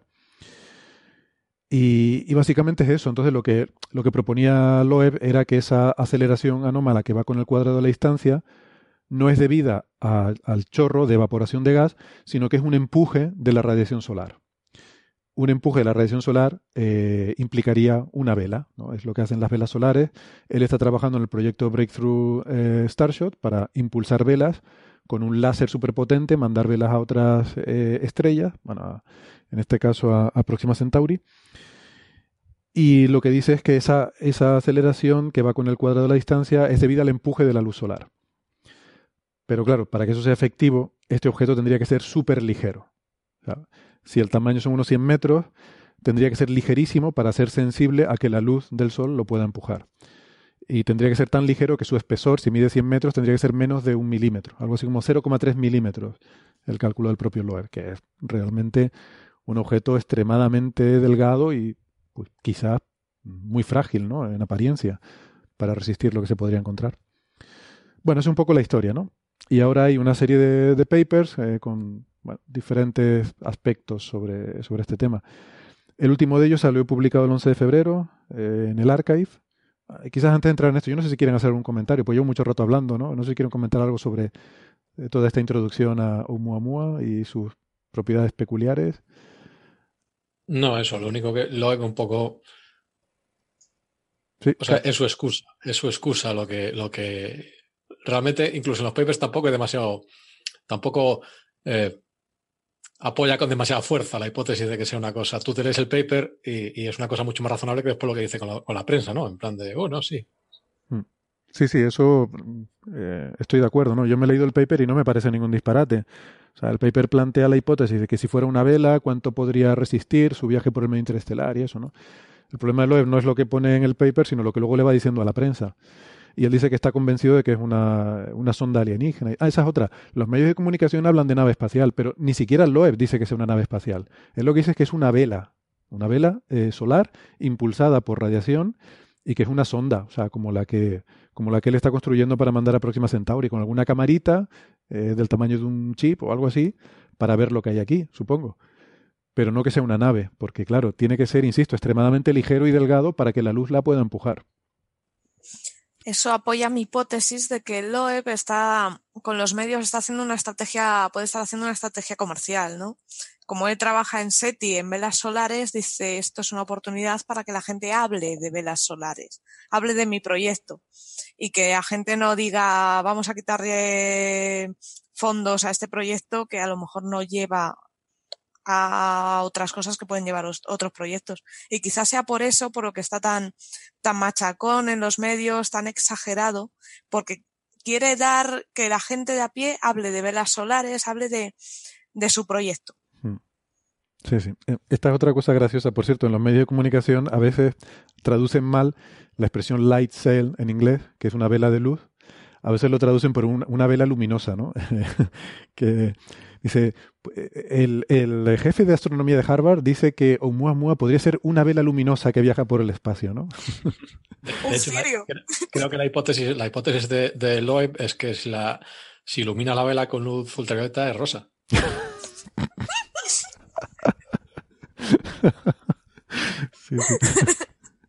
Y nadie sabe por qué. Francis, no sé si querías decir algo, pero estabas muteado. Me pareció como que ibas a, hablar algo, pero tu micro no está, está en mute. Uy, no, sigue. No, no, Francis, no te escuchamos, ¿eh? Este, te vemos hablar, pero no te escuchamos. Creo que tienes el micro en mute. A ver si, a ver si recuperamos a Francis. Ahora sí. Ahora sí. Sí. Ahora sí. Ahora sí, pues había salido el conector. No, el, el eh, eh, iba a decir que, que el resumen que has hecho está muy bien. Realmente no sabemos absolutamente nada de Oumuamua y todo es inventarnos qué posibilidades razonables, factibles, eh, qué sugerencias educadas, como dicen los americanos, eh, podemos ofrecer sobre este cuerpo, ¿no? Entonces, eh, todo es absolutamente inventado. Hmm. Sí, es decir, el cuerpo podía ser perfectamente esférico con una cara de un color detrás de otro, o sea, y, y, y podría ser compatible con muchas de las cosas que hemos observado, ¿no? O- hay otra cosa peculiar también que olvidé de mencionar, que es que eh, este objeto, pues parece ser que está bastante... eh, su, su velocidad, a ver, está casi en lo que se llama el sistema eh, local en reposo de la galaxia, ¿no? O sea que, que su, su velocidad propia respecto a la galaxia es menor de unos 10 kilómetros por segundo. Bueno, lo cual es un poco, un poco sorprendente, ¿no? Parecería mucha casualidad, aunque hay por ahí algunos modelos que yo no sé por qué, porque no lo he, ido- no lo he leído en detalle, que sugieren que en caso de haberse formado en algún cúmulo compacto, eh, de estos como los que observaba, los que descubría Carlos, pues que eso podría explicar que esté en ese, eh, que tenga esa velocidad respecto al- a, a la galaxia. Pero, pero bueno, que sí, que son, son hipótesis así, así tal. Entonces, bueno, eh, de estos papers que han salido, por ejemplo, me llamó la atención, como decía, el 11 de febrero se publicó en el ARC, o se subió al archive, un artículo de, de una investigadora que se llama Amaya Moro Martín, eh, del Instituto, del Space Telescope Science Institute en Baltimore, que propone una idea muy curiosa que, vamos, jamás se me hubiera pasado por la cabeza, que es decir que, bueno, y si Oumuamua no es un objeto macizo, sólido, sino es una especie de conglomerado fractal de granitos de polvo, granitos de polvo helado, que por, por ese, al tener un poco de hielo se pegarían, serían pegajosos, se podrían ir pegando unos a otros, eh, formando una especie de estructura fractal, eh, que es una estructura que se forma en la naturaleza en muchas situaciones, em, al, formar agregados, y que sería extremadamente poroso, entonces sería tremendamente ligero. O sea, lo que se llama el, el cociente área-masa sería muy eh, alto. Es decir, un objeto que presenta una superficie muy grande, una masa muy pequeña y por tanto sería susceptible a ser empujado por la presión esta de, la luz. ¿no? Y se hace algunos cálculos y llega a, resultados, hombre, bastante em, que tendría que tener una densidad del orden de 10 a la menos 5 gramos por centímetro cúbico, que es una densidad muy, muy baja. Em, y bueno, pues especula que esto se podría formar en el, medio interestelar. No hemos observado eh, nunca un objeto así de este tipo, pero podría ser una, podría ser una explicación a esa, a esa aceleración. Y básicamente esto, esto de la estructura fractal, a mí me da la impresión de lo que, lo que sugiere es que, o sea, es como si fuese una pelota de golf. Entonces tú tienes la pelota de golf que es esférica y la pelota tiene apoyaduras. Entonces esas apoyaduras lo que hacen es que la superficie efectiva de la pelota sea mucho mayor que la, bueno, bastante mayor que lo, de lo que sería la, una esfera equivalente a lo de la, la pelota de golf. Y en este caso, como tienes básicamente esta presión de reacción depende de la superficie que, que opones al sol, usando ese truco para, hacer que la superficie sea mucho mayor, le añades el empuje que le falta eh, de otra manera. Hmm. Y haces el material más ligero, ¿no? Sí. Lo que pasa, Claro, lo que pasa es que al final lo que cuenta es la sección eficaz que esto le ofrece a los fotones. Al, final la luz viene del sol y lo que ve es una, la sección eficaz de un objeto, ¿no? Entonces, por mucho, eh, no sé yo si por mucho, mucha rugosidad o mucha em, Sí, no sé, rugosidad en la superficie que tenga, no sé si puedes aumentar la sección eficaz de, esa forma. Pero bueno, en cualquier caso, sí, producirías un objeto que sería susceptible de, recibir este empuje. ¿no? Eh, es una explicación un poco exótica, pero no tan exótica como una sonda extraterrestre. ¿no? Luego hay otra que a mí me, me parece la más... Em, la más normal, digamos, que, he visto hasta más normal en el sentido, la menos exótica, no, sé cómo decir eso, que em, la propone eh, un investigador que se llama Zdenek eh, Sekanina, bueno, no sé si investigador o investigadora, del, del JPL, que lo que sugiere es que realmente, realmente Oumuamua es un fragmento de un cometa eh, que se desintegró al pasar cerca del perihelio, que no lo vimos porque era, era muy débil, y que al fragmentarse, bueno, pone varios ejemplos ¿no? de, cometas conocidos a los que les pasa esto, que básicamente explotan al acercarse al Sol eh, y que pues la mayor parte de la masa del cometa se, evaporiza, pero pueden quedar algún fragmento, ¿no? Y es, habitual que quede un fragmento grande eh, y que piensa que Oumuamua sería el resultado de, esa explosión de un cometa, el, el fragmento grande, digamos, con lo cual, según esta hipótesis, la trayectoria anterior de Oumuamua eh, no, no sería correcta. O sea, no tendríamos forma, al haber explotado y ser esto un fragmento, no tenemos forma de saber cuál era la trayectoria con la que venía. Eh, y esto también nos explicaría que tampoco veamos un origen claro ¿no? al extrapolar hacia atrás la trayectoria de una estrella cercana de la que pudiera eh, proceder. Y claro, sería frustrante porque sí que no habría ninguna forma de saber de dónde demonios viene este bicho pero explicaría, bueno, que tenga esa forma alargada, sería, sería una consecuencia natural, y, también que, presentara esta aceleración eh, anómala, porque claro, ya también la composición no sería la estándar de un cometa, ¿no? Pues la mayor parte de... Eh, o sea, sería un, fragmento formado básicamente, sobre todo por conglomerado de polvo, em, y, sería bastante diferente. Y la conclusión, al, o sea, esta conclusión la saca también de ver que el, tamaño que tendría que tener eh, este objeto es compatible con, em, con, desintegrarse al pasar cerca del perihelio, ¿no? por la distancia a la que pasaba. Mm, es un poco lo que me, pareció interesante de, este paper. Eh, este se publicó el 31 de enero, o se subió al archive el 31 de enero. Em, otro artículo curioso es uno que explica la forma alargada mediante. llega a la conclusión de que el, viaje por el medio interestelar, em, esto lo hacen dos investigadores rusos, Dmitry Vavilov y, Yuri Medvedov, de la Academia Rusa de las Ciencias, que em, ellos demuestran que si tú, haciendo simulaciones, que si tú partes de un objeto eh, que pueda tener un tamaño, digamos, de 500 por 300 por 300 metros, eh, o sea, un poquito alargado, pero no demasiado, digamos un factor 2 entre una dimensión y otra, algo perfectamente razonable y que observamos en nuestro sistema solar, pues eso, a lo largo de un viaje muy largo por el sistema solar, de perdón, por el medio interestelar de millones de años, el bombardeo continuo que se encuentra de partículas de polvo eh, acaba, eh, ah, y eso está rotando además eh, de una forma aleatoria, pues la combinación de esa rotación aleatoria con el, con el bombardeo de, las partículas del medio interestelar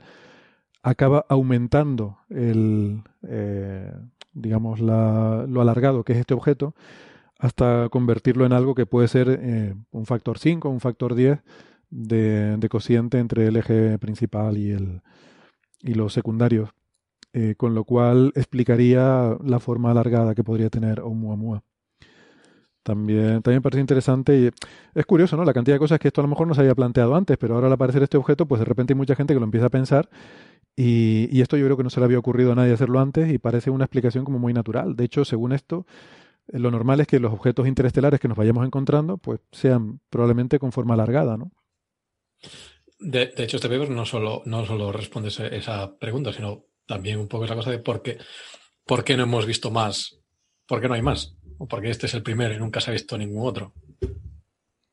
Ah, sí, porque otra cosa un poco peculiar de todo esto es que ahí parece que hay cierta discrepancia entre las estimaciones que se han hecho de cuántos de estos bichos debe haber flotando por ahí hay estimaciones ¿no? basadas en estadísticas de que debe haber un cierto número de, basado en simulaciones de formación de sistemas planetarios, de que debe haber un cierto número de, de, objetos flotando por el medio interestelar y las estimaciones de cuánto de probable es que uno de estos objetos eh, lo hayamos podido observar con, nuestra, con las observaciones que hacemos, ¿no? con, eh, digamos, con la probabilidad de que entre en el sistema solar y la probabilidad de que con nuestra capacidad de detección y la cobertura que tenemos, porque no estamos mirando todo el cielo todo el tiempo, pues de que hayamos podido observarnos. ¿no? Eh, parece ser que hay, hay, hay, una discrepancia de órdenes de magnitud entre estas dos estadísticas, o sea que sería muy improbable que hubiéramos detectado un objeto de estos, pero de nuevo hay que tener en cuenta que estas estimaciones son muy, muy, eh, muy groseras y están basadas en muchas hipótesis que hay metidas ahí detrás. Como no tenemos realmente experiencia observacional, es muy difícil hacer estos cálculos y probablemente estén bastante mal. Pero bueno, es otra de las razones a las que se acoge el OE para decir seguramente son extraterrestres. pero bueno, tampoco tenemos muchas estimaciones de cuánto de probable es que eh, un objeto extraterrestre entre en el sistema solar y lo podamos ver. Con lo cual, en fin, sustituir un problema por otro creo que es más complicado, ¿no? esa era otra de, de, las cuestiones. Y bueno, otro de los papers que hay sobre este tema eh, es uno que va a salir en Monthly Notices de, también de enero, donde hacen simulaciones sobre eh, discos en los que están formando planetas, en, en, las estrellas de, de cúmulos, eh, cúmulos abiertos jóvenes y eh, las implicaciones que esto puede tener, sobre todo para el cinturón de Kuiper, la nube de Oort del sistema solar y de lo que puede ser Oumuamua, ¿no? Y entonces, bueno, ellos hacen simulaciones en, esto, en estos cúmulos y, bueno, eh, no me queda muy claro que esto realmente ayude mucho para el caso de Oumuamua. Pero esto puede ser incluso más interesante para el tema del planeta 9, me parece a mí, porque lo que dicen es que muchos de estos objetos pueden acabar siendo expulsados de los cúmulos eh, y que podría haber muchos de ellos en el sistema solar y no serían dinámicamente diferentes a los propios objetos del sistema solar. O sea, que podría haber otros objetos interestelares en el sistema solar y simplemente no somos capaces de reconocerlos porque han quedado eh, atrapados y en órbitas similares a las de los propios objetos del sistema solar, em, y que dice que mm, esto podría dar lugar a algunas eh, aglomeraciones de objetos como las que se han usado para sugerir que existe un planeta 9, ¿no? este objeto de Brown y Battigen, por la coincidencia de los parámetros orbitales de, eh, de algunos transneptunianos eh, conocidos. Pues bueno, según este artículo dice que hay que tener un poco de cuidado con eso porque podrían ser simplemente objetos interestelares y que acaban eh, en órbitas que, eh, bueno, por, la forma en la que han sido expulsados y capturados del sistema solar, acabarían en órbitas eh, con, esta, con estas similitudes, ¿no? que nos podrían hacer sospechar que hay un gran planeta que a lo mejor no existe. Bueno, este es un poco el repaso ¿no? de los artículos que yo he visto últimamente. O sea, fíjense, todo esto que hemos estado hablando así de forma muy somera, todos estos artículos han salido publicados en el último mes y medio, ¿no? Y todo esto tiene que ver con Oumuamua y sin embargo, pues nada, todo el mundo hablando del OEP y, y, la sonda extraterrestre. Pero se está... Sí, eh, hmm. eh, todo esto es mucho más difícil ponerlo en un titular que... Sí. Vende mucho menos, desde luego. Y te da eso, te da menos publicidad. Mm, vale, pues, pues nada, eh, si no quieren comentar más sobre Oumuamua, que yo creo que ya le hemos dedicado bastantes horas de, coffee break, podemos ir eh, pasando a otro tema que tiene un poquito que ver porque mm, em, resulta que nos hemos enterado también estos días de que ese objeto transneptuniano, que ha sido el último objeto que ha visitado la sonda New Horizons, última Zuli, creo que quedamos en que se debería pronunciar algo más o menos así, o como nos dé la gana, al final de la conclusión. Pues eh, Última Thule, que dice todo el mundo, eh, ese objeto que se parecía a BB8, el de, el, de las nuevas de, la Guerra de las Galaxias, con dos bolitas pegadas, pues resulta que en realidad no eran dos bolitas pegadas, que nos estaba intentando engañar, porque cuando pasó New Horizons al lado y lo, vio de lado, resulta que es muy delgadito, es muy plano.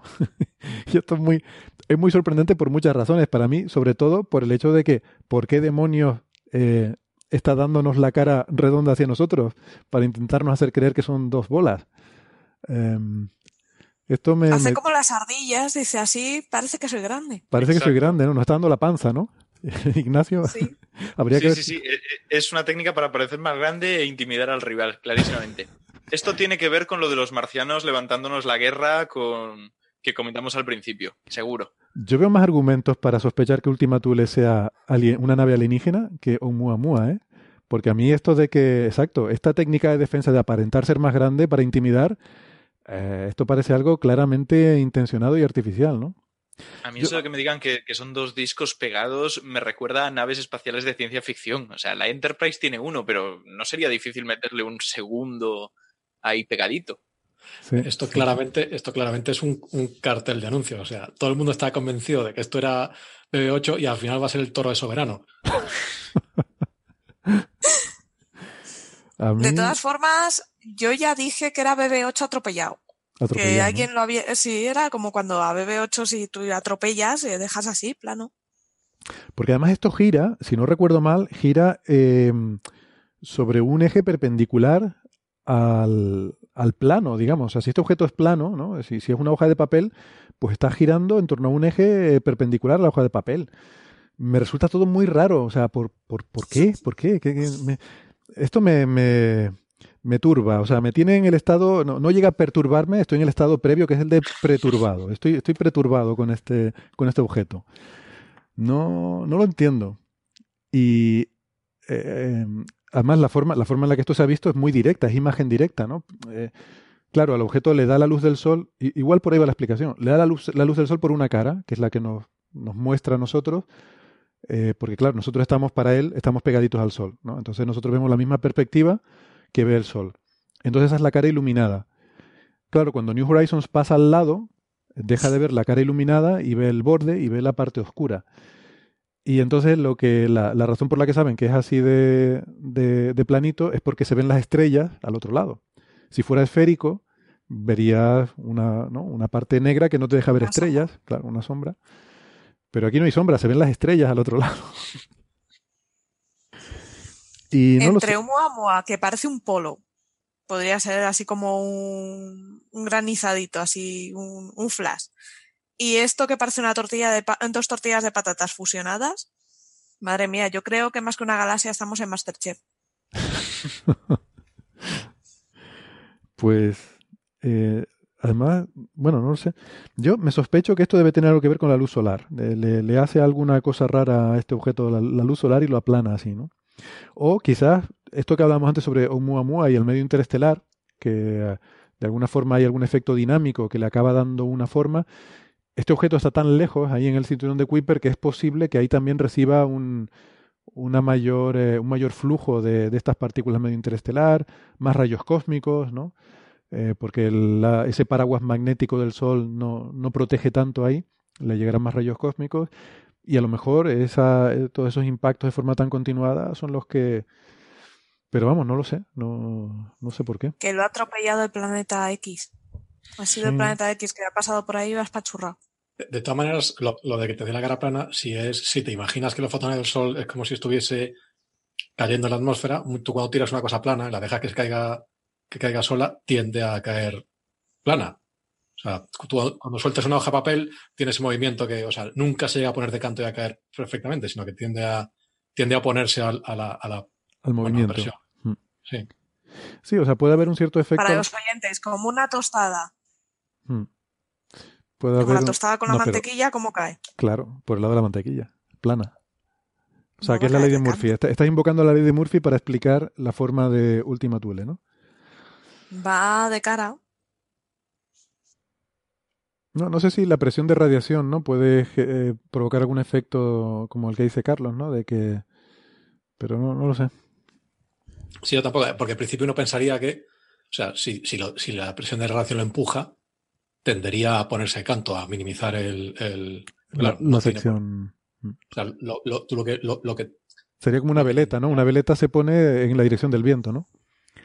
Porque la, la, vele- la veleta minimiza, tiende a minimizar la- el rozamiento, si quieres, con el viento, la presión, lo que sea. Pero, o sea, esto probablemente lo que tú, lo que tú tienes que encontrar es cuál es la posición de equilibrio con respecto, o sea, cuál es el equilibrio de fuerzas, ¿no? Entonces, a lo mejor la posición de equilibrio te la da eh, cuando estás perfectamente normal a la radiación incidente, ¿no? Bueno, he estado hablando de presión de radiación, pero aquí probablemente sea más importante incluso el viento solar, ¿no? Que por cierto, ¿por qué está la gente hablando de presión de radiación con Oumuamua y no del viento solar? Ahora que lo pienso. Que probablemente ejer- ejerce un empuje mayor.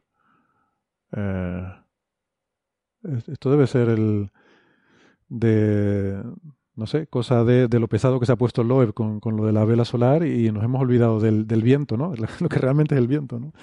Más que la luz. El viento que habría que ver cuál es la cantidad de momento que te da el viento solar cuando estás muy lejos del, de- del sol, ¿no? Bueno, curioso, curioso.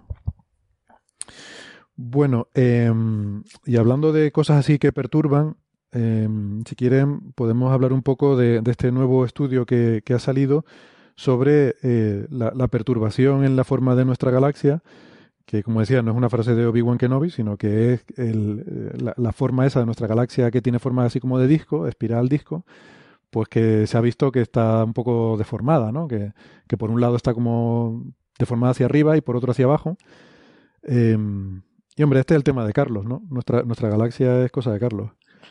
Eso sí, hablemos de este resultado fresco de 1957. Sí, bueno, esto es conocido, pero ahora hay estudios nuevos que mola mucho porque usan los cefeidas, ¿no? Sí, esto lo, lo, eh, es un poco el, el problema que tiene estudiar la galaxia, es que es un poco, no sé, no sé, eh, vosotros habéis jugado alguna vez. Hay muchos juegos que son así, a la pocha, ¿no? Que hay, hay, hay algún momento en el que tú te pones una carta en la frente y tú solo ves las cartas de los demás, pero no ves la tuya y tratas de adivinar qué carta es la que tienes tú. Pues bueno, estudiar la galaxia es así. Tú solo ves otras galaxias y dices, bueno, leches, viendo cómo son todas las demás galaxias, ¿cómo tiene que ser la Vía Láctea, no? Entonces, una cosa que se observa es que la mitad de aproximadamente de las galaxias que ves no son un disco plano. O sea, tú cuando, sobre todo, curiosamente, las que conocemos como, o sea, el disco de la galaxia no es plano, sino que más bien tiene, tiene una forma que es lo que, tiene una forma de, de, de fedora, ¿no? De un sombrero. Entonces, el típico sombrero de Humphrey Bogart que te echas la, el ala de atrás hacia arriba y la de delante hacia abajo. Esto es lo que típicamente se dice, pero bueno, como ya, como ya de eso no se ve mucho, es más como, como si, como si, como el típico que se sube el cuello, el cuello del polo. Pues es como el, la, la, la, la forma de la galaxia es la forma subida de un cuello del polo. Entonces tienes. eh, Porque, porque el sombrero de Humphrey Bogart ya la gente no sabe lo que es, ¿no? Ya, me ya estás diciendo básicamente hay que, hay, que ir, hay que ir actualizando estas cosas, hay que ir actualizando estas cosas. hay que cuando hablamos del sombrero de Humphrey Bogart hay que poner la alerta viejuna, ¿no? ¡Alerta viejuna! ¡Alerta viejuna! Pues eso, entonces ti- tiene esa forma, ¿no? Un poco, a mí, aunque a mí me recuerda más a los relojes de Dalí, por poner así algo más, más. Pero bueno, eh, esa es la cosa. Entonces tú no tienes un plano, sino que realmente la parte de atrás está un poco levantada, la parte de delante está un poco inclinada. Digamos, tiene, tiene un perfil casi de Fórmula 1, no tiene un perfil como un poco de ala. Entonces, eh, la, la cuestión es, ¿pasa esto en la Vía Láctea? Y esto se, la, primera vez que se descubrió que esto pasaba fue en, los, en, el 57 exactamente, cuando otro de, otro de los problemas de, de, la Vía Láctea es que, claro, tú cuando, cuando observas una galaxia de fuera están todas juntitas, ¿no? Tienes todas las estrellas ahí en un, en un área pequeña, tú le haces una imagen y lo ves. Las estrellas de la Láctea están todas desparramadas por el cielo. Entonces, para poder estudiar la Láctea, tienes que hacer imágenes de un montón de, de o sea, muy grandes. Tienes que eh, coger datos de un trozo enorme de cielo, lo cual pues, entre otras cosas, lleva mucho tiempo. Mm. Pero, Carlos, ¿esto ahora, esto ahora con Gaia no es trivial? Eh, eso, eso todavía no hemos llegado a Gaia. No, no, todavía estamos en los 50. Vale, vale. Entonces, esto, esto la primera vez que estas cosas se empezaron a hacer cuando se empezó a desarrollar la astronomía, en, la radioastronomía, la astronomía en radio. Y esto, en general, empezó a pasar después de la Segunda Guerra Mundial, cuando, curiosamente, había un montón de antenas parabólicas por ahí que nadie usaba. Entonces, eh, esto la primera vez que se escribió fue viendo cómo era la distribución de, hidrógeno. Una de las cosas que te permite eh, estudiar eh, las ondas de radio en, un contexto de astronomía es estudiar la distribución de hidrógeno. El hidrógeno tiene una línea que, tiene una longitud de onda de 21 centímetros, que es que, bueno, como hidrógeno hay en todas partes, pues tienes esa emisión por todo, por, todo, en, este caso por toda la galaxia. Entonces la gente lo que, lo que se dio cuenta es que si tú, si, la, si la Vía Láctea es plana, tiene que haber el mismo hidrógeno por arriba que por debajo, ¿no? Tú dices, bueno, eh, la, Vía Láctea es como una galleta. Entonces yo pongo la galleta al lado, si la galleta es simétrica respecto al plano, hay lo mismo de galleta por arriba que por debajo.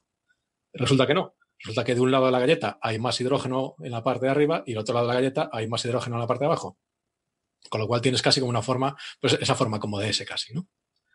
Esto, se, se, descubrió en los, en los 60 casi el problema que tiene, que la, ventaja del hidrógeno es que eso, tiene ondas de radio que, son relativamente fáciles de observar y todo esto, pero no sabes mucho más que su posición en el cielo. Por ejemplo, calcular la distancia es muy, muy difícil. Entonces, esto es lo que empezó, esto es lo que empezó a pasar un poco, o sea, cuando ya llega la, la si uno quiere, la siguiente generación. Con, paralaje no se puede, no se puede medir eh, la distancia de estas nubes. Se puede, pero se podría, pero no es el paralaje, sobre todo a, o sea, las, medidas de paralaje son relativamente complicadas, sobre todo para cosas que están bastante lejos, como esta. Estas, o sea, este efecto eh, solo se observa en la parte más externa de la Vía Láctea. Entonces, esto es básicamente importante a 15 kiloparsecs, que son creo que como 45.000 años luz.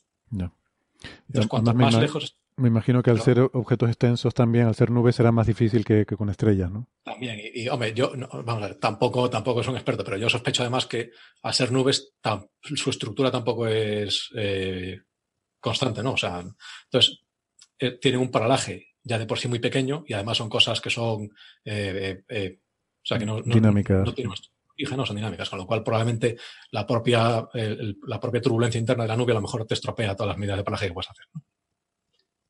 Entonces eso, eh, hasta que llegó la siguiente generación de, estudios que fueron los, sobre todo surveys en el infrarrojo, en los que ya se iba a buscar estrellas, como las horas en el infrarrojo, puedes penetrar todo el polvo interestelar que hay y, por ejemplo, todo el hidrógeno que antes tú estabas viendo, ahora en el infrarrojo puedes ver a través de él y puedes ver las estrellas. Entonces, claro, porque cuando nosotros vemos queremos ver estrellas en nuestra galaxia, eh, el, el, plano de la galaxia está lleno de gas y polvo, ¿no? Supongo que no podemos ver muy lejos.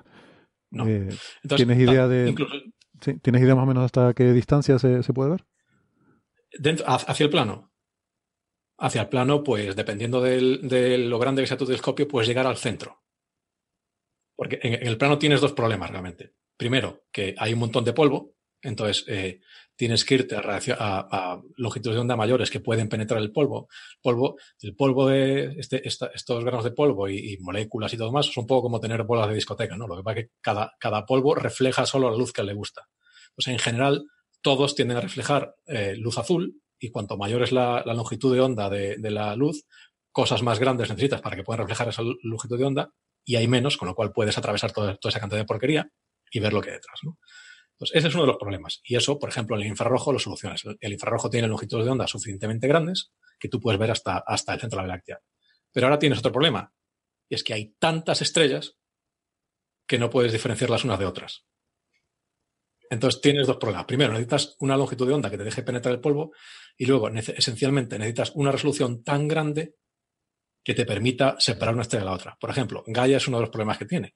Gaia para, para estudiar el interior de la Vía Láctea no es lo mejor porque llega un momento que hay tantas estrellas que no puedes, que, se te apel- apelotonan. Entonces tú no sabes lo que estás haciendo. Tienes ahí un manchurrón y tú no sabes cuántas estrellas hay detrás. Entonces, ese es el, si- el siguiente problema, ¿no? Entonces, ahora lo que nos, limi- nos limita ambas cosas.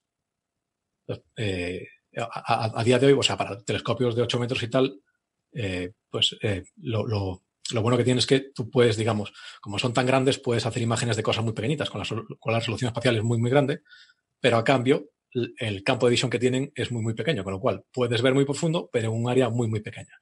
Y para estas cosas lo que quieres es realmente ver un área muy, muy grande, con lo cual tienes que sacrificar un poco la resolución espacial que tienes. De hecho, por ejemplo, este paper del que estamos hablando, que es un paper de, de hace una semana, una cosa así, un- Nature Astronomy, creo que es una o dos semanas, una cosa así. Si te fijas en la distribución de, estrellas que estudian, básicamente tiene una forma de como de como de qué lo que le falta un cuarto, ¿no? Entonces, ese cuarto es el centro de la Galáctea, que no te deja ver lo que hay detrás, ¿no? Entonces, tú ves, tiene casi como una, una forma de V, una cosa así, ¿no? Porque tú solo puedes ver hacia afuera. Bueno, entonces eso, en, los 90, principios de los 2000, eh, lle- llegaron otra serie de, de, de surveys, de, de cartografiados de gran campo, como Tomás o Airas. Entonces, lo que te, te permiten ver las estrellas y tú lo que puedes hacer es, eh, pues bueno, ver si las estrellas también si- siguen esta distribución.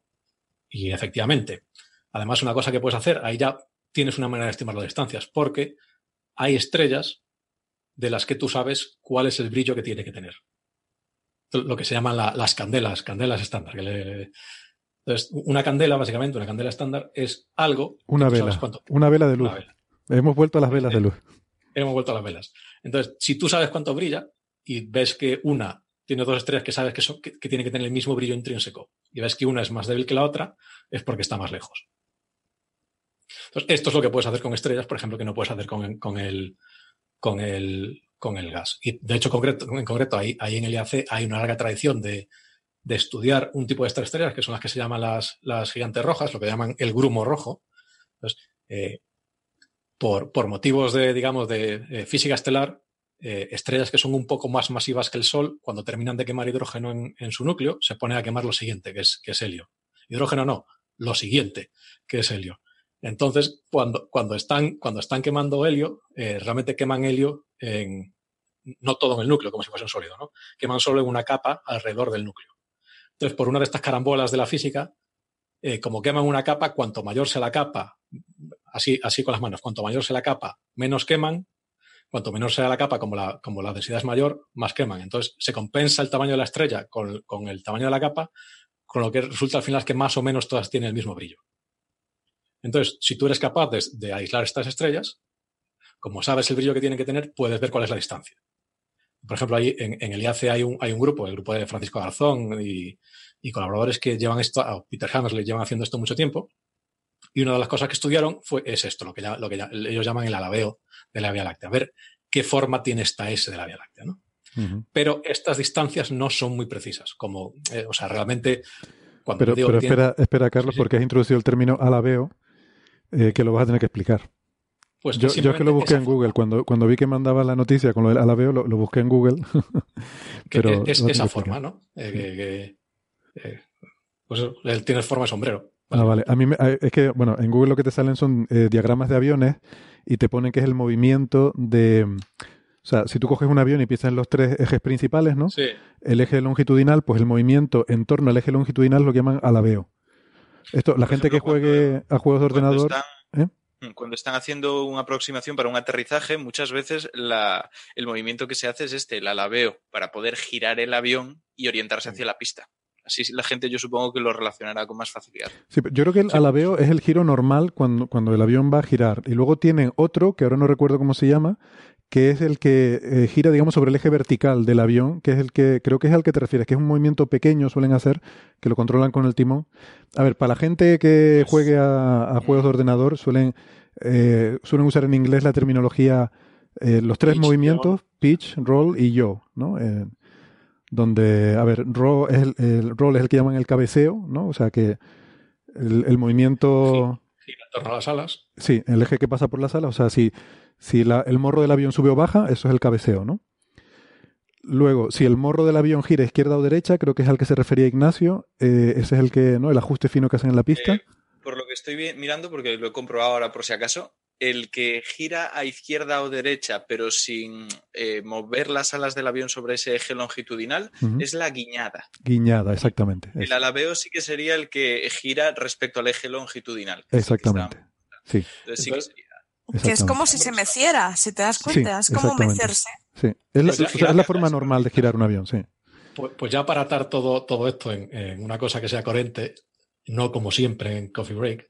Entonces, si, si tú te sientas al lado del ala, cuando el, el avión va tú lo que ves es que el ala se hace un poco más grande, la parte de adelante se va hacia abajo y la parte de atrás, que tienen los flaps, pueden irse hacia abajo hacia arriba. Pues si tú te imaginas que el flap está hacia arriba, esa es la forma de la Vía. Eso es el alabeo de la Vía.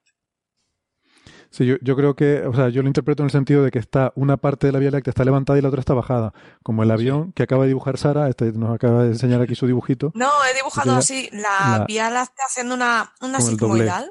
Sí. Haciendo el pino. No, es una especie de S. Sí, La S de es- es exactamente esa. Ha hecho la S de Stendhal. pero, que, pero que claro, porque cuando el avión hace el alabeo, una ala sube y la otra baja. Entonces entiendo que se refiere a eso, ¿no? Que una punta de la Vía Láctea está para arriba y la otra para abajo. Sí, Donde arriba y abajo vamos a decir, yo que sé, norte-sur o lo que sea, porque Sí, con respecto a un sistema, como, como es simétrico, da igual. O Da sea, igual. porque siempre está para arriba y otro para abajo. Entonces, eh, el problema de, esta, de estas gigantes. De hecho, yo te voy a argumentar que siempre está para arriba, porque la, la gravedad es hacia el plano de la galaxia, con lo cual la dirección hacia arriba es, en ambos casos, alejándose del plano, con lo cual las dos puntas están hacia arriba. Digo, por no sé, por decir alguna tontería y discutir, porque estamos aquí. Bueno, eh, vamos a seguir. Venga. Entonces, el problema que tienen estas gigantes del globo rojo es que la, la distancia es un poco imprecisa, porque el, eh, el decir que tienen la misma luminosidad es eh, relativo, no tiene una, un- una luminosidad muy parecida unas a otras, pero bueno, no es, no es una cosa muy precisa. Entonces, el siguiente paso es lo que ha hecho, lo que ha hecho esta gente, ¿no?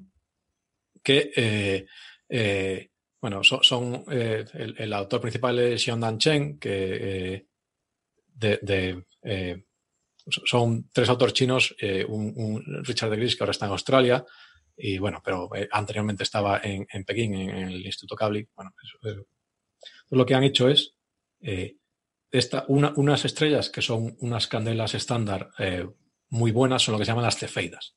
Entonces, estas cefeidas son estrellas variables. Su, su su brillo cambia y su brillo cambia de una manera muy, con una, una periodicidad muy, muy constante. Y además, esta periodicidad es, es una función de su brillo. O sea, cuanto más largo es su periodo, más brillantes son estas estrellas.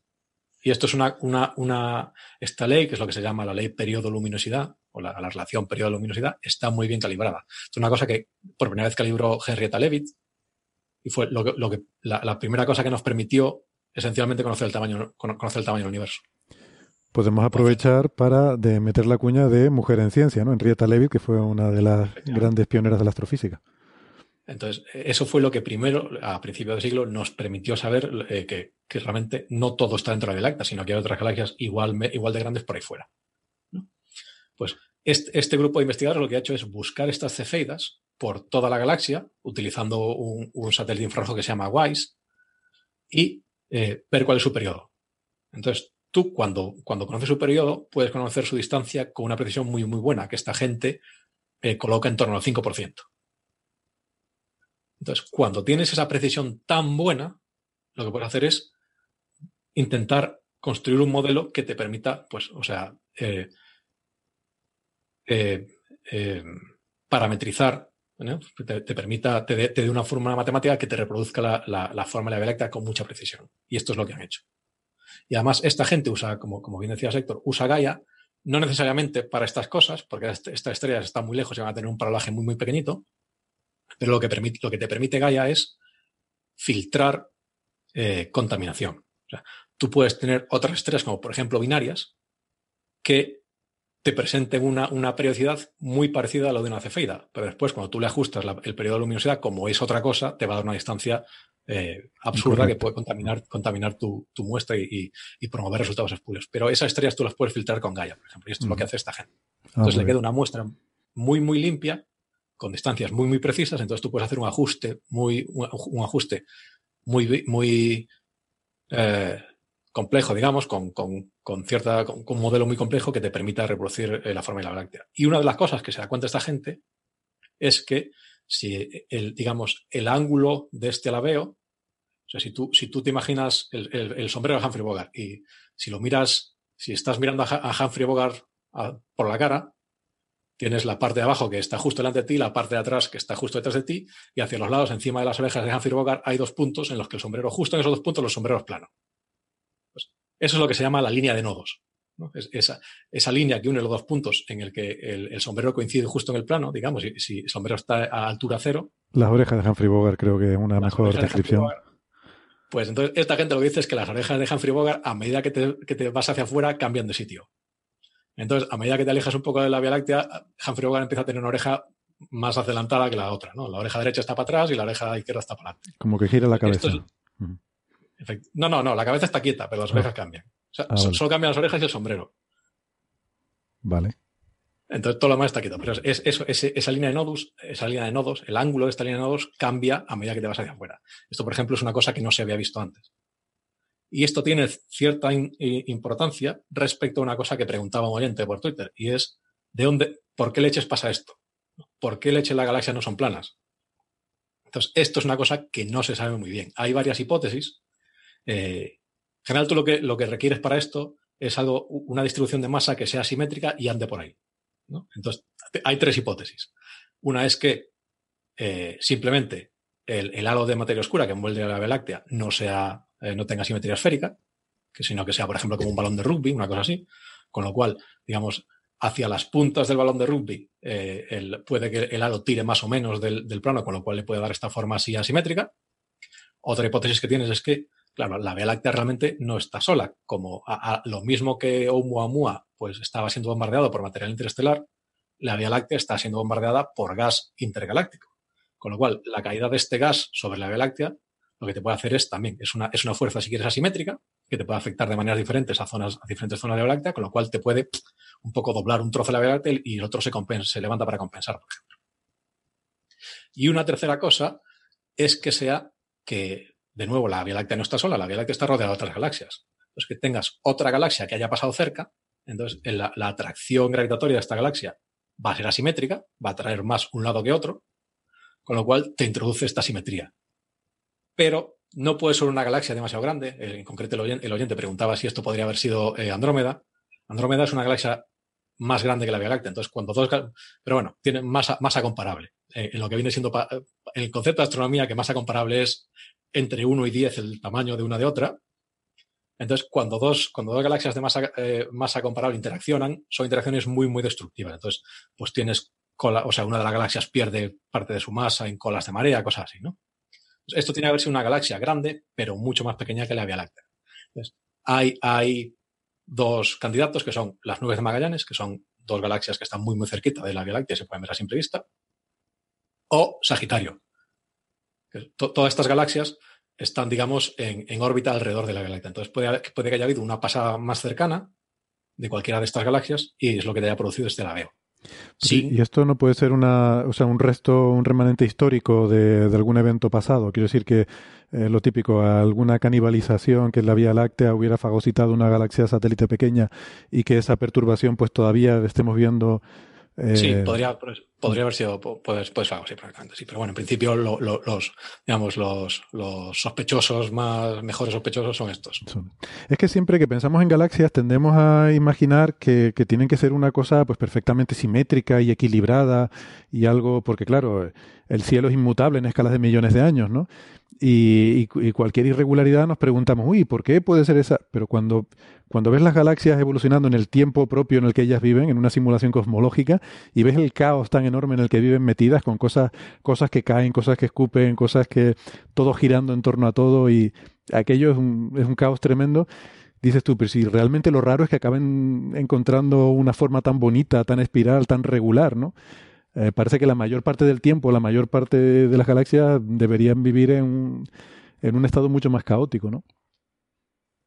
No sí, de hecho, o sea, lo que se conoce como el grupo local, que digamos el, el cúmulo de galaxias en el que habita la Vía Láctea, es uno de estos ambientes razonablemente dinámicos. Lo que pasa es claro, son, son ambientes dinámicos a una escala temporal tan grande que a nosotros esto nos parece estático, ¿no? Pero realmente, eh, pues eso, la, la, Vía Láctea, si uno, si uno eh, mira la distribución de estrellas en el, en el halo de la Láctea, o sea, fuera del disco, la distribución de estrellas no es para nada aleatoria. Hay una imagen muy, famosa que cualquiera puede buscar en, Google si pone Field of Streams, el campo de las corrientes o algo así, o campo de...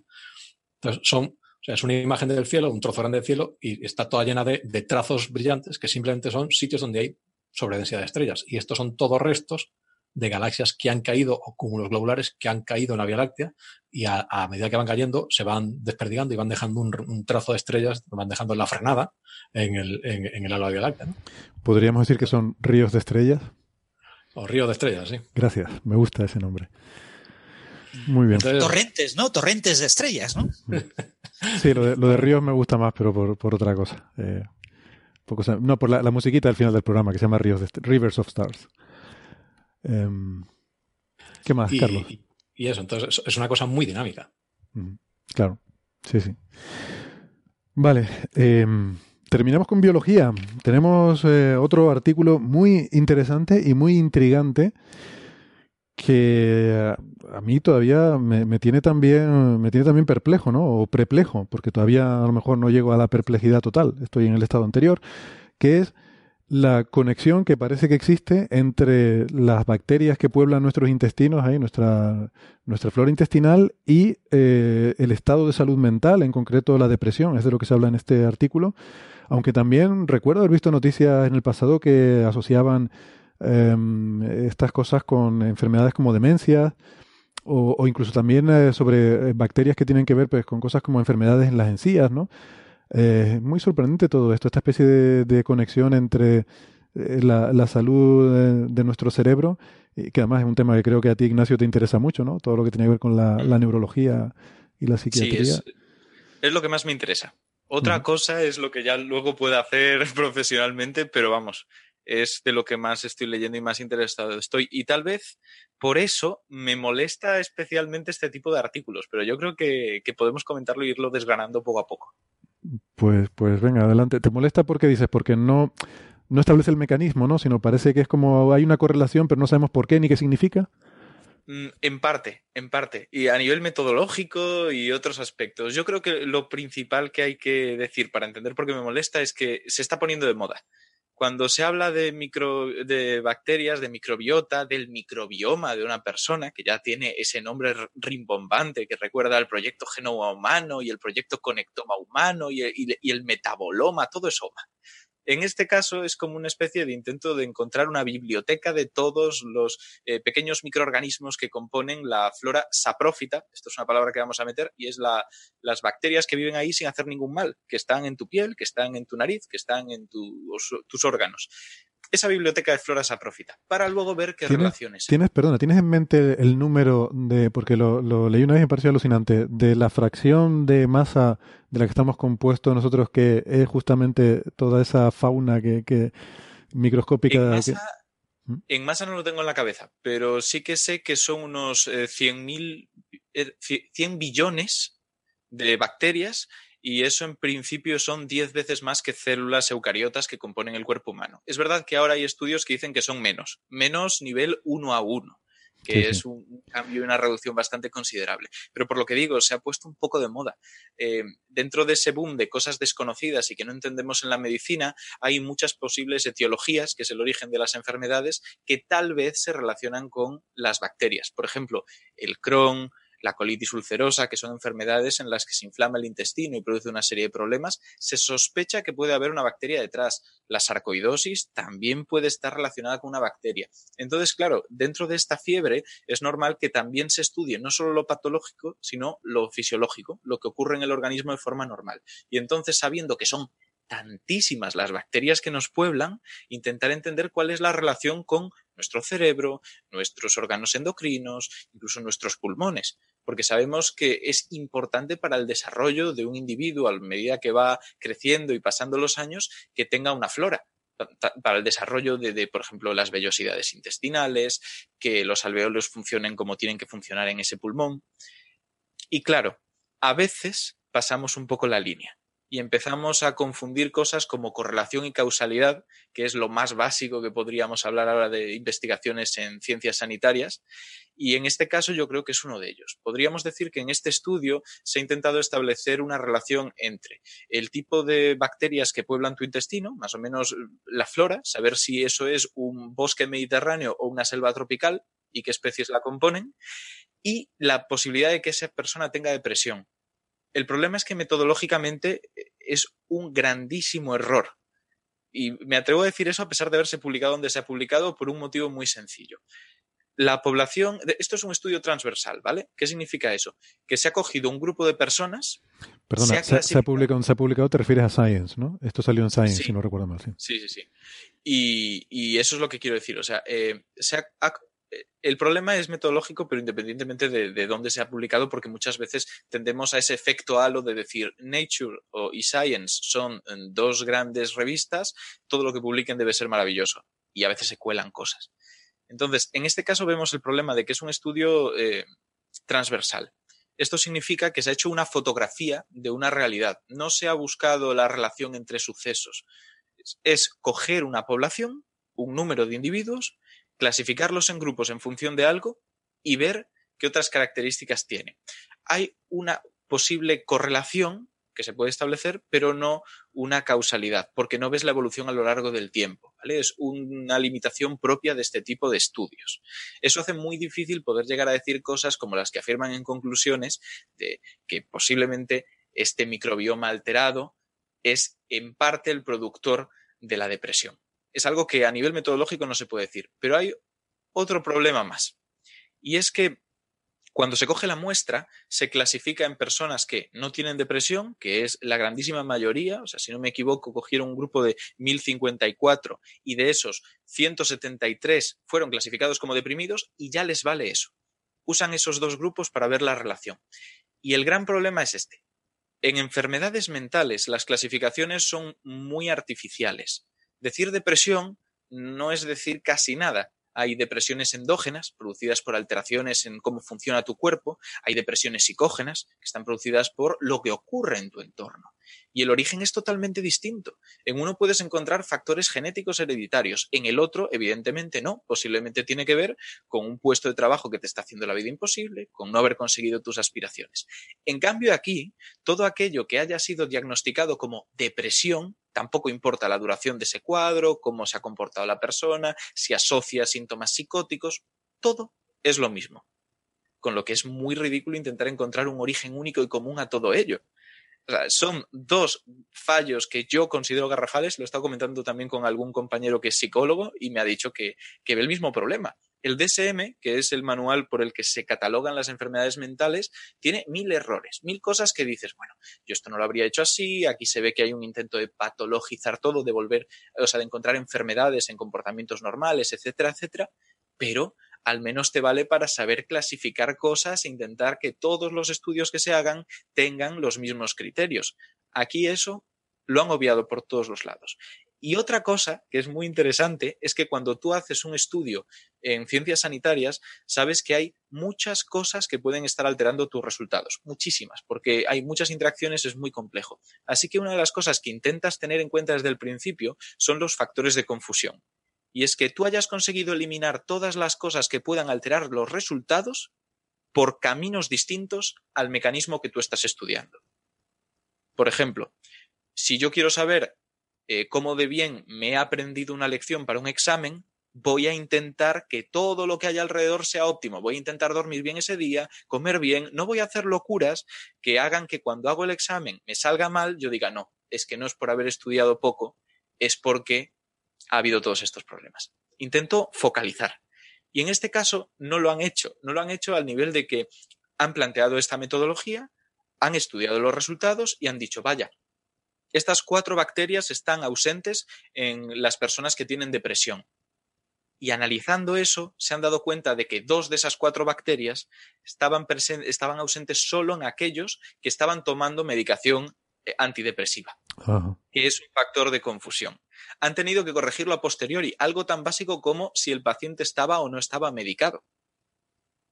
Entonces, hay un montón de fallos que hacen que sospeche uno sobre las conclusiones. De todos modos, hay una cosa que creo que es importante y es que es muy probable que exista una relación entre la flora intestinal y el cerebro, igual que existe entre la flora intestinal y otras partes del cuerpo, porque somos un sistema complejo y hay que estudiarlo. El eje cerebro-intestino, que se llama, está muy bien, hay que ver cómo funciona, pero es verdad que dentro de esta vorágine de publicaciones, de moda, han salido un montón de artículos, tanto científicos como divulgativos, que eh, afirman mucho más de lo que a día de hoy sabemos y afirman causalidad, que es no solamente que los pacientes deprimidos tienen de media menos bacterias o una flora intestinal concreta, sino que esa flora es la causante de su depresión, cuando podría ser perfectamente al revés o simplemente que vengan ambas condicionadas por otra cosa.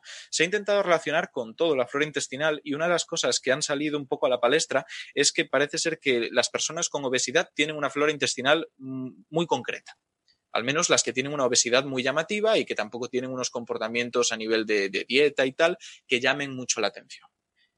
Y es un ejemplo perfecto para esto porque puedes decir, tal vez su flora intestinal es la que causa la obesidad, como dicen estos estudios, o es muy probable que la dieta que siguen, que hace que engorden, sea también la causante de que su intestino promueva la replicación de unas, eh, unas bacterias sobre otras. Claro, pero es más fácil imaginar un posible mecanismo que vincule la flora intestinal con la obesidad. Quiero decir, uno podría entender que a lo mejor la ausencia de ciertas bacterias dificulte eh, o, facilite, al contrario, ¿no? que facilite mm, de forma muy exagerada la absorción de determinados nutrientes y eso acabe produciendo la obesidad con la misma alimentación y los mismos hábitos eh, de, de, vida. Eso mm, podría ser razonable. Ahora que me lo asocies con eh, el estado mental es que resulta muy sorprendente, ¿no? Exacto.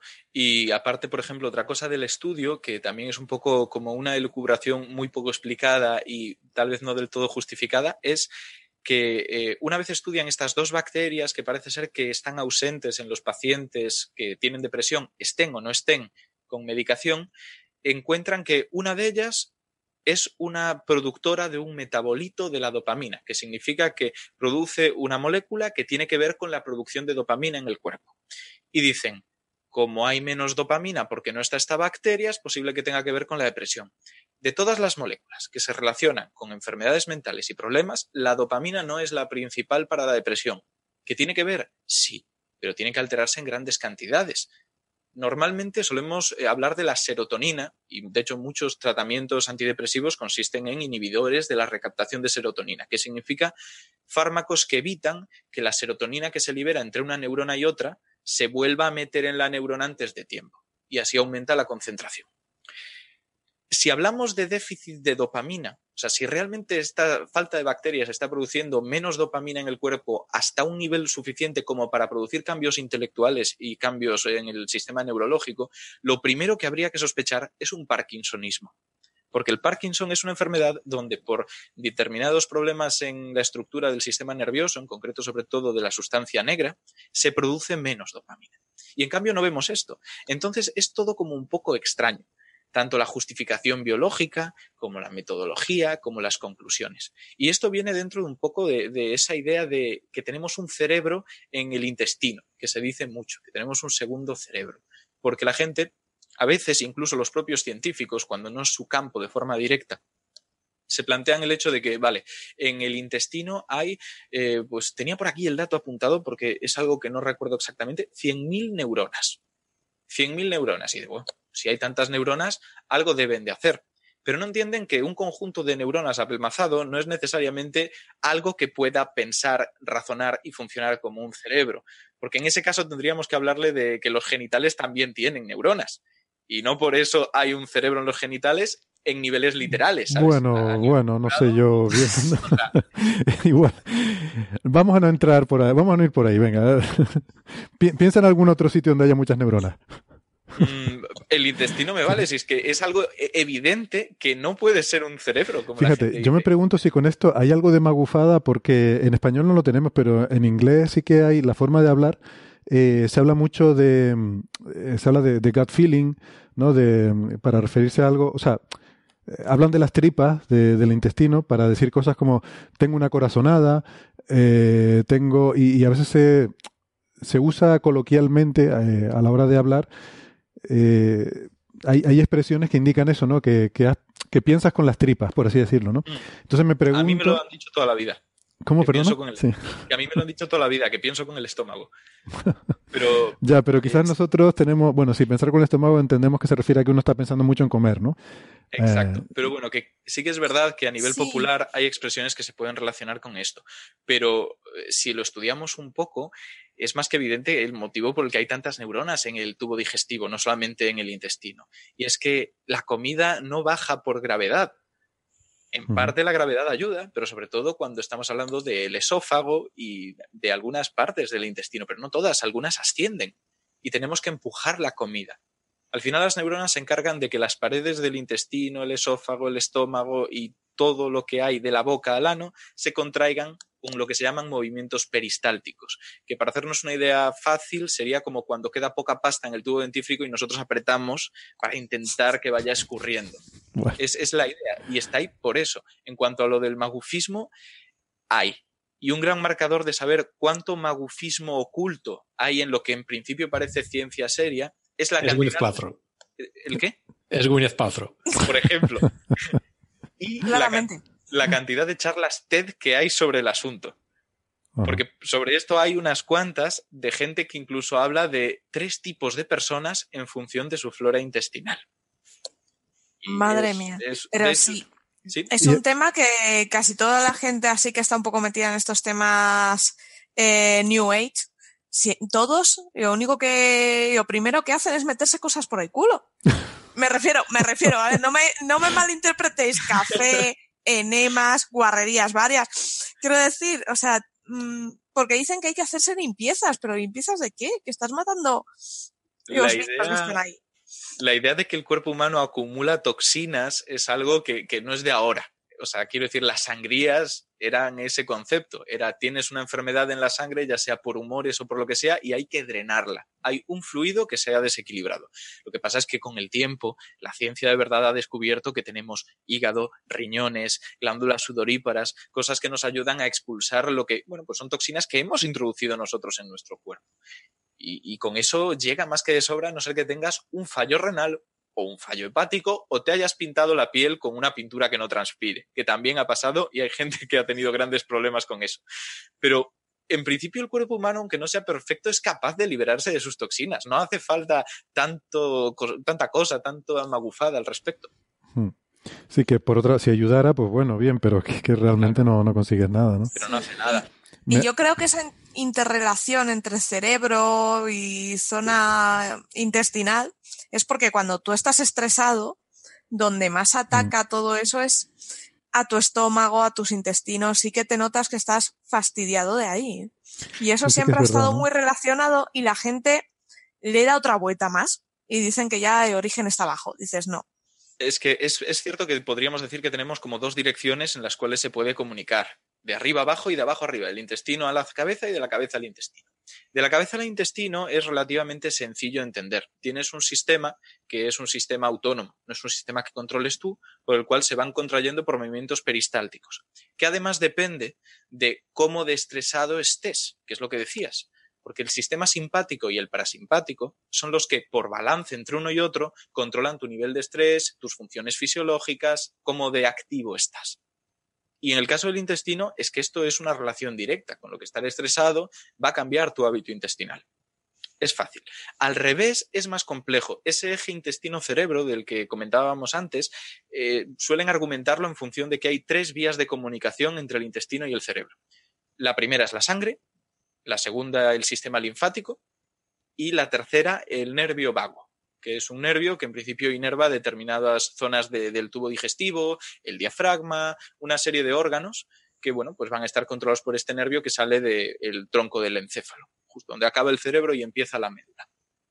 Y esto está muy bien, pero vuelve a ser una explicación insuficiente, porque por ejemplo, por mucho que digan que hay una gran cantidad de serotonina en el intestino, de hecho el 90% de la serotonina del cuerpo la producen células del intestino y bacterias, no sabemos si esa serotonina es capaz de viajar por la sangre, llegar al cerebro y pasar la barrera hematoencefálica. porque recordemos que el cerebro y los testículos son dos zonas que están protegidas del resto del cuerpo, se llaman santuarios, porque intentan que no sea ni una la bacteria que pueda pasar esa frontera e infectar y producir problemas. Encontrar bacterias en el líquido cefalorraquídeo es patológico, no debería haber ninguna. Y entonces ahí vemos muchos problemas a nivel de cómo la gente intenta buscarle una justificación biológica, una plausibilidad a estas relaciones. Que si tuvieran al menos una fuerza estadística importante, podemos planteárnoslas. Decimos, hay algo en la teoría que conocemos que falla y por lo tanto por eso no podemos deducir cómo se relacionan. Pero esto es un estudio que realmente tiene un grupo control relativamente grande, pero un grupo de sujetos afectados de 173 sujetos solo y que además no está nada bien seleccionado. O sea, tú, piensas que esto es un poco un caso como, eh, o sea, que, es un caso de que hay una motivación previa por, eh, básicamente, por fantasías o por pseudociencia o por magufadas. Eh, hay una motivación previa y entonces se busca la, la, forma de, de, justificar o de argumentar esas preconcepciones, ¿no? Que, como si alguien, por ejemplo, quisiera justificar que un objeto es una sonda alienígena, entonces busca las justificaciones a posteriori, ¿no? Yo creo que es que hay mucho entusiasmo es un campo que está explotándose ahora porque puedes hacer el, análisis este por shotgunning, que es eh, medir un montón de, eh, genomas de bacterias que encuentras en el ambiente y por lo tanto también en una muestra intestinal o en lo que sea, y eso te da una cantidad de datos y de información que tienta a empezar a buscar correlaciones con enfermedades, procesos fisiológicos, es relativamente normal. El problema es la falta de autocrítica y algunos editores y sobre todo algunos articulistas que cogen y hacen una serie de afirmaciones que eh, transgreden totalmente lo que el artículo puede realmente eh, refrendar a nivel eh, serio, a nivel objetivo. Ahí es donde yo creo que realmente está el problema importante. Y este caso creo que es uno de ellos. Este artículo a mí me dice poco, me dice casi lo mismo que un, un artículo preliminar, de decir, bueno, más o menos hemos echado un ojo y ahora lo vamos a hacer en serio. dices, vale, perfecto, hazlo así. Pero el problema es que no es uno, son muchos los que están en esta línea y muchos los que consiguen abrirse paso hasta las noticias. Hace relativamente poco, unos meses, hubo un artículo sobre el apéndice, cuando se, elimina el apéndice por una apendicectomía y el, Alzheimer, creo que era, o el Parkinson, no recuerdo. Pero bueno. Sí, era con el Alzheimer. Parece que hay como una fijación con esas enfermedades. y es lo mismo. El artículo no está mal, pero le falta evidencia como para poder relacionarlo con eso o asegurar que no es un factor de confusión, un factor intermedio, el que realmente está causándolo. Porque una relación de ese calibre, que eso es lo importante, entre el intestino y el cerebro en esa dirección es compleja, es bastante compleja. Y, esto también entonces que hemos oído de relación entre Alzheimer y, enfermedad de, de, las encías también va en este sentido, ¿no? Es decir, una correlación, pero que no hay que hacerle mucho caso, entiendo entonces, ¿no? Mientras no haya evidencias más sólidas.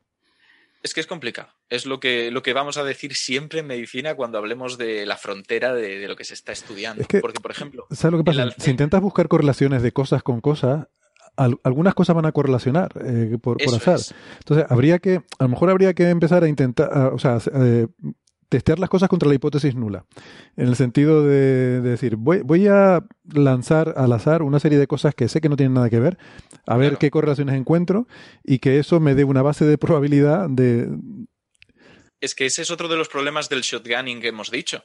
Si yo cojo y secuencio el genoma de toda tu población bacteriana del intestino, hay tantas muestras distintas que es fácil que algunas coincidan tenemos mucha variedad en eso. Y claro, pues ahí vienen los problemas. Y es lo que ha ocurrido. Pues, pues, yo creo que no. Yo creo que lo que hay que hacer es más experimentos. En este caso, por ejemplo, lo que tienes que hacer es coger a 20 fulanos y durante dos meses que solo coman fosquitos. entonces ves cómo le queda la, flora intestinal y si se deprimen. Y entonces ahí ya, vas, ya vas separando, separando cosas. Pero eso es verdad. O sea, si, si coges realmente una muestra que sea homogénea y que digas esto está más o menos bien clasificado a nivel de diagnóstico y empiezas a plantear un cambio o sea, haces un ensayo clínico, que es distinto a un estudio transversal. Puedes ir viendo cómo cambia y ya lo haces cruzado, longitudinal, o lo que tú quieras, pero lo haces así. Hay algunos que plantean, y creo que lo comentaban en el artículo, eh, que, eh, que, plantean eh, dar un paso después de esto que consista en hacer trasplante fecal, que es una técnica que ya se utiliza para algunas enfermedades y para cosas muy, muy concretas, como por ejemplo las infecciones por Clostridium difficile, que es un tipo de bacteria, sí funcionan pero para el resto todavía no han mostrado evidencia. Pues plantean utilizarlo para esto, es decir, si es una alteración de tu intestino lo que produce este problema, vamos a reponer la flora con la flora de una persona que no tenga la enfermedad y ver qué es lo que ocurre. Claro, lo que pasa es que a lo mejor la implicación es la inversa. O sea, a lo mejor no es la flora la que te provoca la enfermedad mental, sino al revés. Entonces ahí no te saldría ningún resultado. Y luego otra cosa, tu flora es tu flora, eh, puede que porque en un momento dado hayas consumido algo externo que trajera esa flora o porque tus condiciones intestinales propician que determinadas bacterias prevalezcan ante otras. Y de hecho esto se ha visto en muchos estudios, que tú haces el trasplante fecal, que no es tan asqueroso como suena, porque tú aíslas las bacterias y eso es lo que después das en píldoras o en lo que sea, y tiempo después se restablece una flora que es más parecida a la tuya original que a la de aquel que se te ha trasplantado. ¿Por qué funciona tan bien con la de Clostridium difficile? Porque es una infección que se produce por un exceso de antibióticos o usar un antibiótico inadecuado.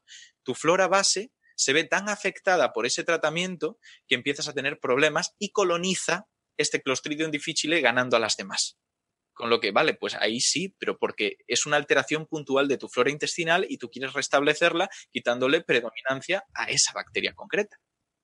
De todas maneras, a mí este modelo de negocio de los trasplantes de materia fecal me parece mucho mejor que el de los enemas de café. No os voy a engañar. Sí, sí. No, y seguramente es hasta más saludable y todo. y no te quemas el... eh, sí, las pestañas. Nunca lo había imaginado así. O sea, siempre había dado por hecho que estaba frío el café. Bueno, Eso es lo que decíamos aquí. Que tienes que pedirlo templadito. Templadito. Claro. Bueno, pues esto es muy interesante, pero Ignacio, no te, no te perdonaré en la vida el hecho de que a partir de ahora, cada vez que tenga que estrujar el tubo de pasta para sacar la, la- la pasta de dientes, la imagen mental que me va a quedar.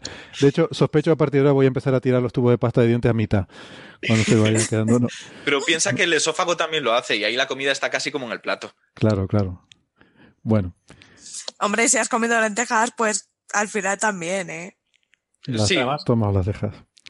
Y, otra cosa, otra cosa que, que- que quería preguntar es este estudio, o sea, entiendo que, bueno, no sé dónde son los autores, pero entiendo que es, un- es una, es una muestra de gente reducida geográficamente. Sí, de hecho es de Bélgica y hay un problema en parte porque luego hacen como un segundo estudio también con unos mil que vienen de una corte eh, que tiene, es que el nombre no lo recuerdo, está por aquí apuntado, pero es una asociación que se dedica a intentar buscar esto, el metabolo, el, eh, el microbioma de población flamenca en concreto.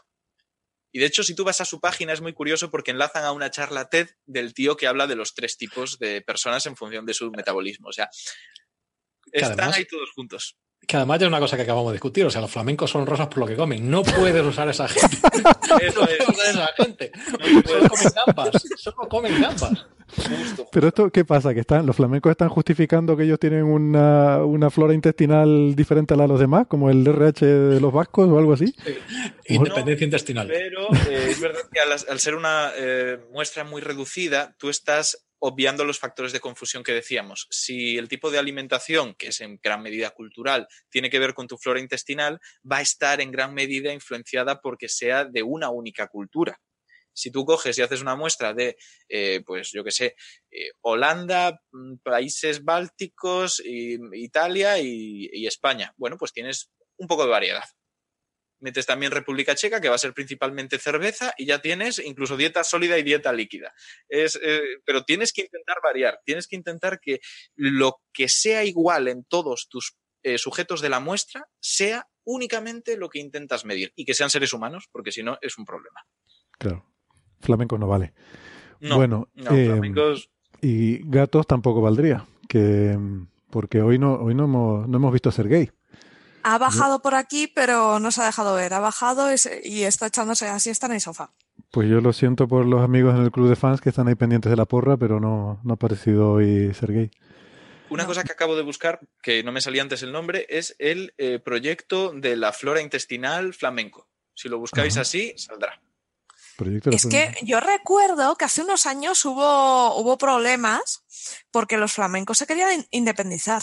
Sí, sí, claro. De hecho, tenían el tema de que se querían independizar, de usar solo su idioma, era una, una cosa Por eso, por eso hice el comentario de, con la, la, analogía con el RH, ¿no? Que a ver si están buscando eh, factores biológicos identitarios que a mí siempre, siempre me da mucho miedo cuando la gente empieza a invocar eh, argumentos raciales para, en fin, para, para, justificar cualquier ideología política, ¿no? O sea, la, la, política está muy bien, pero es conveniente separarla bastante de la biología. No suele, no suelen pasar cosas buenas eh, cuando pero se esto ya, son, ya son unos cachondos, ¿no? O sea, los flamencos mmm, cagan distinto. Sí, la verdad que el test de nacionalidad no me, no me imagino cómo lo pensaban hacer, para, el test para darte la nacionalidad. En fin. Oye, ¿qué les parece si para terminar retomamos lo del de, tema de eh, la mujer y la niña en la ciencia y que cada uno, por ejemplo, diga su, su científica favorita y, y por qué? Eh, ¿Qué es lo que les mola? y y a ver si pues acabamos así con unos ejemplitos ¿no? que puedan servir. No, que nadie diga Sara, por favor, porque queda, estando aquí pues queda, queda un poco feo y como un poco obvio. Y porque pero... los ingenieros no nos consideramos, bueno, no nos consideran científicos. No, pero se incluye también, ¿no? De hecho, en inglés dicen STEM, que es Science, Technology, Engineering and Math. Lo que es curioso hecho, es que separan en... tecnología e ingeniería, ¿eh? Eso ahí, ahí sí que sería cosa de mirar. En, en, en, Inglaterra no es ingeniería informática, es compute, computer science. Computer science, sí. Bueno, aquí tenemos ciencia de la computación. Es que también igual no es lo mismo exactamente. Hay diferentes hay diferentes tal, ¿no? O sea, el tío que está arreglando el ordenador no es el computer scientist, ¿no? El, pero bueno. Eh, bueno, por ejemplo, Sara, ¿empiezas tú? Pues sí, tenemos a la gran inventora de eso que estamos usando todos constantemente y que si no tenemos, nos tenemos, estamos mucho tiempo sin ello, nos ponemos muy nerviosos, uh -huh. que es Hedy Lamar, la, la, inventora de la Wi-Fi. La Wi-Fi. Muy bien. Uh -huh. Porque, o sea, yo he visto ese titular, pero eh, tú conoces un poco la historia. ¿Qué, qué significa exactamente? Con, ¿A qué se refiere? Ver, ¿Con el eh, protocolo? ¿Con la, el hecho de modular no. radiofrecuencias para transmitir información? Efectivamente, yo creo que era, tiraban más los tiros por el tema de la radiofrecuencia, porque ella era ingeniero en telecomunicaciones. Bueno, no, digamos que era ingeniero. Y luego ella lo que intentaba es eso, el hacer comunicaciones a través de, de las ondas. Fue en principio un intento de encriptar la información durante la Guerra Mundial para que no la pudiera detectar el enemigo, Ajá. la Segunda Guerra Mundial. Y, y, lo que hacía era cambiar la frecuencia en la que se estaba mandando un mensaje según una secuencia concreta, para que por barrido no pudieran encontrarla el enemigo. Simplemente saltando de una frecuencia a otra de forma secuencial, pues no podías ver el mensaje, no lo detectabas. Y en principio esa codificación es la que después acabó desarrollándose en la tecnología que hay tras el. Eso es. Claro, porque originariamente la información se transmitía, o sea, la, la señal, era, sí, era analógicamente, se modulaba. Sí, se modulaba una señal, eh, sí, con, con, la voz directamente del mensaje, ¿no? Eh, vale, vale. La voz o simplemente el, las ondas en Morse o lo que fuera, ¿sabes? Uh -huh. que... Exactamente. Muy bien. Ignacio. Pues yo voy a coger a Trota de Salerno, que no es tan conocida, ah, pero pues no. creo que es importante hablar de ella. Es una mujer del siglo XII que era médico era médico en un momento donde la medicina ya empezaba a estar realmente dominada por hombres. en el siglo XII. A, En el siglo XII. Pero antes de esto había más mujeres médicas que justo en los años y siglos posteriores, porque en este momento empieza a haber universidades eh, que estaban dominadas por la Iglesia, donde para poderse formar como médico tenías que oficiarte sacerdote antes y bueno, una serie de problemas por los cuales las mujeres no llegaban a formarse nunca.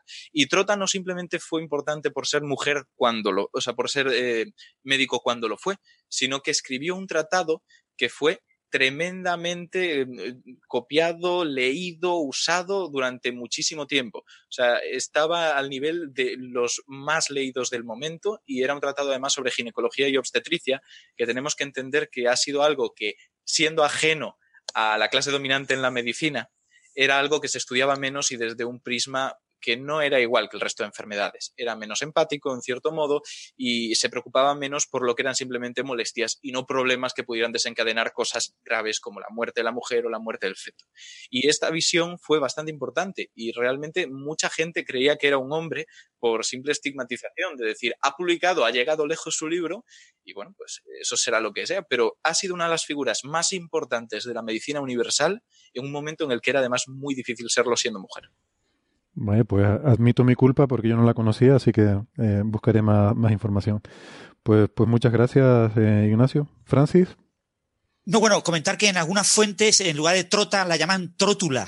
Trótula, de Salerno. eh, yo no sé, tengo muchas, admiro a muchas mujeres en, en física, en, en, matemáticas, en muchos campos, pero bueno, por destacar una, Fabiola Gianotti, la actual directora del CER, ¿no?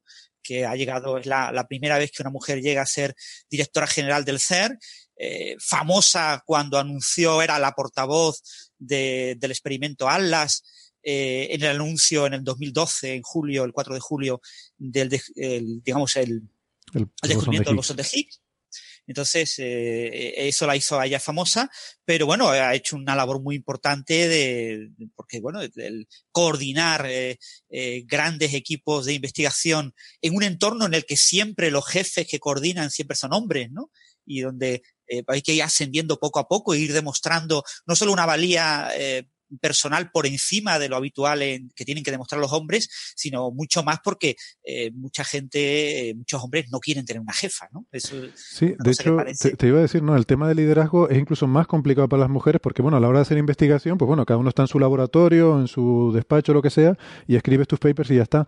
Pero a la hora de, de liderar grupos es donde justamente esos estereotipos complican más las cosas porque eh, bueno, las mujeres con las que yo he hablado se suelen quejar de eso, ¿no? De que parece que no se las toma tan en serio eh, a la hora de liderar un grupo, ¿no? Que parece que una cosa que digan ellas, una cosa que diga un hombre, se le hace más caso a algo que dice un hombre que a algo que digan ellas.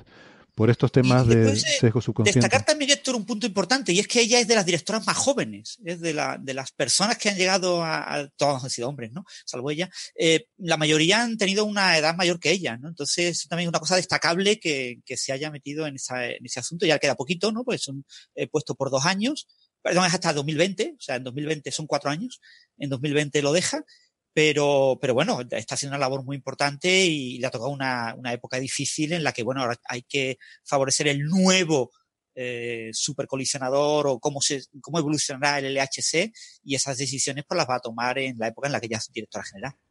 Fíjate qué curioso, porque dos de los grandes, probablemente quizás los dos grandes, más grandes descubrimientos que ha habido en física, digamos en física fundamental en los últimos años, que son esto que dice el bosón de Higgs y las ondas gravitacionales, han sido anunciados por dos mujeres. Eh, Gabriela González, recordemos, era la portavoz del consorcio LIGO cuando se hizo el anuncio de, la primera detección de gravitondas, ¿no? Por, por, por LIGO. Muy bien. Eh, Carlos, ¿tienes candidata? Pues a, me gusta que me haya dejado de último, porque así también puedo hacer un cerrar todo, cerrar todo en un bucle, que es lo que me gusta a mí. Bueno, el penúltimo, porque yo no he hablado todavía, pero bueno, vale. No, tú, tú la... lo cuentas. No me estropees, no me estropees el inicio. No empecemos. Bueno. No empecemos. Entonces, yo voy a escoger a, a, a Margaret Burbidge. Margaret, que, que es, una, es una mujer que, que, nació en 1919, todavía está viva. Es una astrónoma que estuvo, trabajó aquí en, en Cambridge en, en, los 50. O sea, tiene 100 años. 90 y todos, sí. sí vale. Entonces, eh, eh, es eh, su, su la, la, la, y, y, yo escojo esta, esta, mujer por dos contribuciones que he hecho. Una, una, de ellas es que hay un paper ultra famoso que es el B2FH, que es Burbidge, Burbidge, Foil, Fowler y Hoyle, creo que son, que es el primer paper que detalla cómo se forman los elementos químicos en el interior de las estrellas. Ajá. Este es un, papel de, es un paper de 1957, bueno, o sea, ultra, ultra, o sea, ultra influyente. Ya, ya, ya. Muy bien, pues no lo, y, no lo conocía. ¿De ahí de Cambridge dices? Sí. Y además, esta mujer, después de, después de pasar por aquí, fue la, la directora del, del observatorio de Greenwich. Y durante 15 meses nada más. Porque durante, una de las cosas que hizo fue decidir que llevarse el INT de Sussex, que era donde estaba, a lo mejor era una cosa buena. Ah, sí. Por, y ¿Fue la que decidió traérselo a La Palma? Fue la que decidió llevárselo a La Palma. Entre otras cosas, bueno, no, no voy a decir que generando, pero ayudando mucho a que La Palma sea lo que es hoy. O sea, hoy estamos en parte hablando de, o hasta hace poco estábamos hablando de, de que el, el, telescopio de 30 metros, 30 metros se iba a construir en La Palma o no. En gran parte es gracias a esta señora que fue la primera que decidió poner un telescopio profesional. ¿no? Uh -huh. Bueno, el, sí, el grupo Isaac Newton fue quien empezó a poner eh, telescopios potentes aquí en Canarias. O sea, probablemente el hecho de que este instituto sea ahora un instituto importante, que yo esté aquí, que, que Casiana haya hecho esa, esa carrera y todo esto, tiene que ver con que esta señora haya dado ese paso de, pasar de Sussex a, Canarias. Lamentablemente la decisión fue controvertida porque por lo visto había mucha gente que prefería tener el telescopio en Sussex, que como solo llueve un día de cada tres, pues allí estaba bien. Era, es mucho más fácil de limpiar por fuera, porque está siempre húmedo. en, la, palma se pone todo perdido. vale, Pero vale. bueno. Bueno. Y, y, esto, esta es mi elección. Pero entonces ella no consiguió que se hiciera ese traslado, ¿no? Pero, sí, sí, sí, ella, consiguió, ella lo consiguió, pero después tuvo que dimitir. Pero después tuvo que dimitir. Vaya, vaya. Pues qué pena, ¿no? Porque bueno, se ha visto al final que fue una, una decisión muy acertada. Además, bueno, hay, después, por ejemplo, fue la primera vez que el director del, del Greenwich, el, observatorio de Greenwich, es el observatorio real de Greenwich. Sí, es lo, que nosotros en el, en el, resto del mundo llamamos Greenwich, eh, pero que sí. que ellos dicen Greenwich. Digo, por si alguien a lo mejor se ha perdido un poco con la pronunciación, pues... Ah, mi pronunciación tan perfecta, yo entiendo que a la gente le cueste. no, pero, pero mola mucho. Eh, eh, Cambridgeiense ahí original. De pro. Eso es lo que yo, yo siempre em, em, empiezo la charla diciendo, hola, me llamo Carlos González, como habrán podido adivinar por mi acento y mi nombre vengo de Cambridge. Pero, pero entonces esta mujer eh, la nombraron directora del, del, Observatorio Real y es la primera vez que el observatorio, el director del observatorio y el astrónomo real no eran la misma persona. Se sospecha, bueno, se sospecha. No cuesta mucho darse cuenta de por qué la primera mujer que es directora del observatorio no a la vez es nombrada eh, astrónomo real, ¿no? Y muchas otras cosas, pero bueno. Eh, también cuesta bastante entender por qué esta gente no tiene el Nobel, ¿no? Pero bueno. Bueno, hablando de pronunciación, etcétera, eh, Borbich es B-U-R-B-I-D-G-E. Lo digo por si alguien lo quiere buscar en, internet, que quizás por Borbich sea difícil de encontrar. Ella y el marido, junto con Fowler y, y Hall, Hoyle fueron los desarrolladores de esta teoría, de este gran artículo que ha comentado Carlos de 1957. Vale, vale. O sea, es Burbage como Cambridge, el final de, la, de la, palabra. Pero en general, si buscas B2FH, encuentras todo esto. Vale. Pero está bien porque el paper lo escribió con su marido, con lo cual se ve que, está bien. Tenía, tenía permiso y, todo era. Bueno, la primera autora era ella, ¿eh? Sí, la primera autora es ella, Sí, sí, está bien. Bueno, pues, pues yo, eh, además hoy no puedo dejar de, mencionar a Irene González, Irene González Hernández, los que me, los que me siguen en redes sociales lo, eh, lo habrán visto estos días, sobre todo porque hoy, hoy justamente, hoy jueves 14 de febrero, se cumple el, eh, para nosotros el triste aniversario de, de su fallecimiento, ¿no? Y le mando un saludo a Weston, que le encanta esto de los aniversarios, pero, pero bueno, hoy pues eso coincide, coincide con este día. Eh, Irene era una compañera nuestra aquí, sobre todo una amiga personal muy cercana, no solo mía, sino también de, Carlos Westendor y de, y de Bernabé. Y pues eso, el 14 de febrero de 2014, eh, a los 44 años, falleció de, cáncer. Y bueno, no vamos a hacer ninguna ñoñería ni, ninguna cosa de estas porque eh, a ella no le hubiera gustado, le hubiera molestado mucho. de hecho, le molestaban todo este tipo de cosas. Eh, y seguramente no le gustaría que, ahora mismo la esté mencionando, pero bueno, simplemente entonces lo, lo menciona así. Ella trabajó en heliosismología, fue probablemente la primera persona que estuvo desarrollando y, trabajando con lo que se llama la técnica de los diagramas de anillos, eh, que consistía en tomar imágenes. Ella trabajaba con el satélite SOHO, eh, el instrumento MDI, que tomaba imágenes, bueno, en aquella época eran las primeras imágenes así que se tomaban en alta definición del Sol que permitían hacer heliosismología local. Y con esta técnica de los diagramas de anillos, pues eh, de hecho fue la, creo que fue la primera persona en observar lo que los flujos meridionales que, que, van por debajo de la superficie del Sol, que son, esto lo mencionó María en la última vez que estuvimos hablando de física solar y hablaba de la dinamo, como una de las cosas clave y que todavía no se entienden bien es ese, ese flujo eh, que, que, existe en el Sol meridional que va del ecuador hacia los polos, eh, que transporta los campos magnéticos, pues hasta qué profundidad llegaban esos flujos eh, era una incógnita muy importante que, había en los años 90 para entender la dinamo solar. Em, y esto Irene pues fue, fue quien lo, vio con esta, esta técnica de diagrama de anillos. En los datos de, de, MDI pudieron hacer mapas de los flujos de velocidad por debajo de la superficie y encontrar em, estos flujos meridionales. ¿no?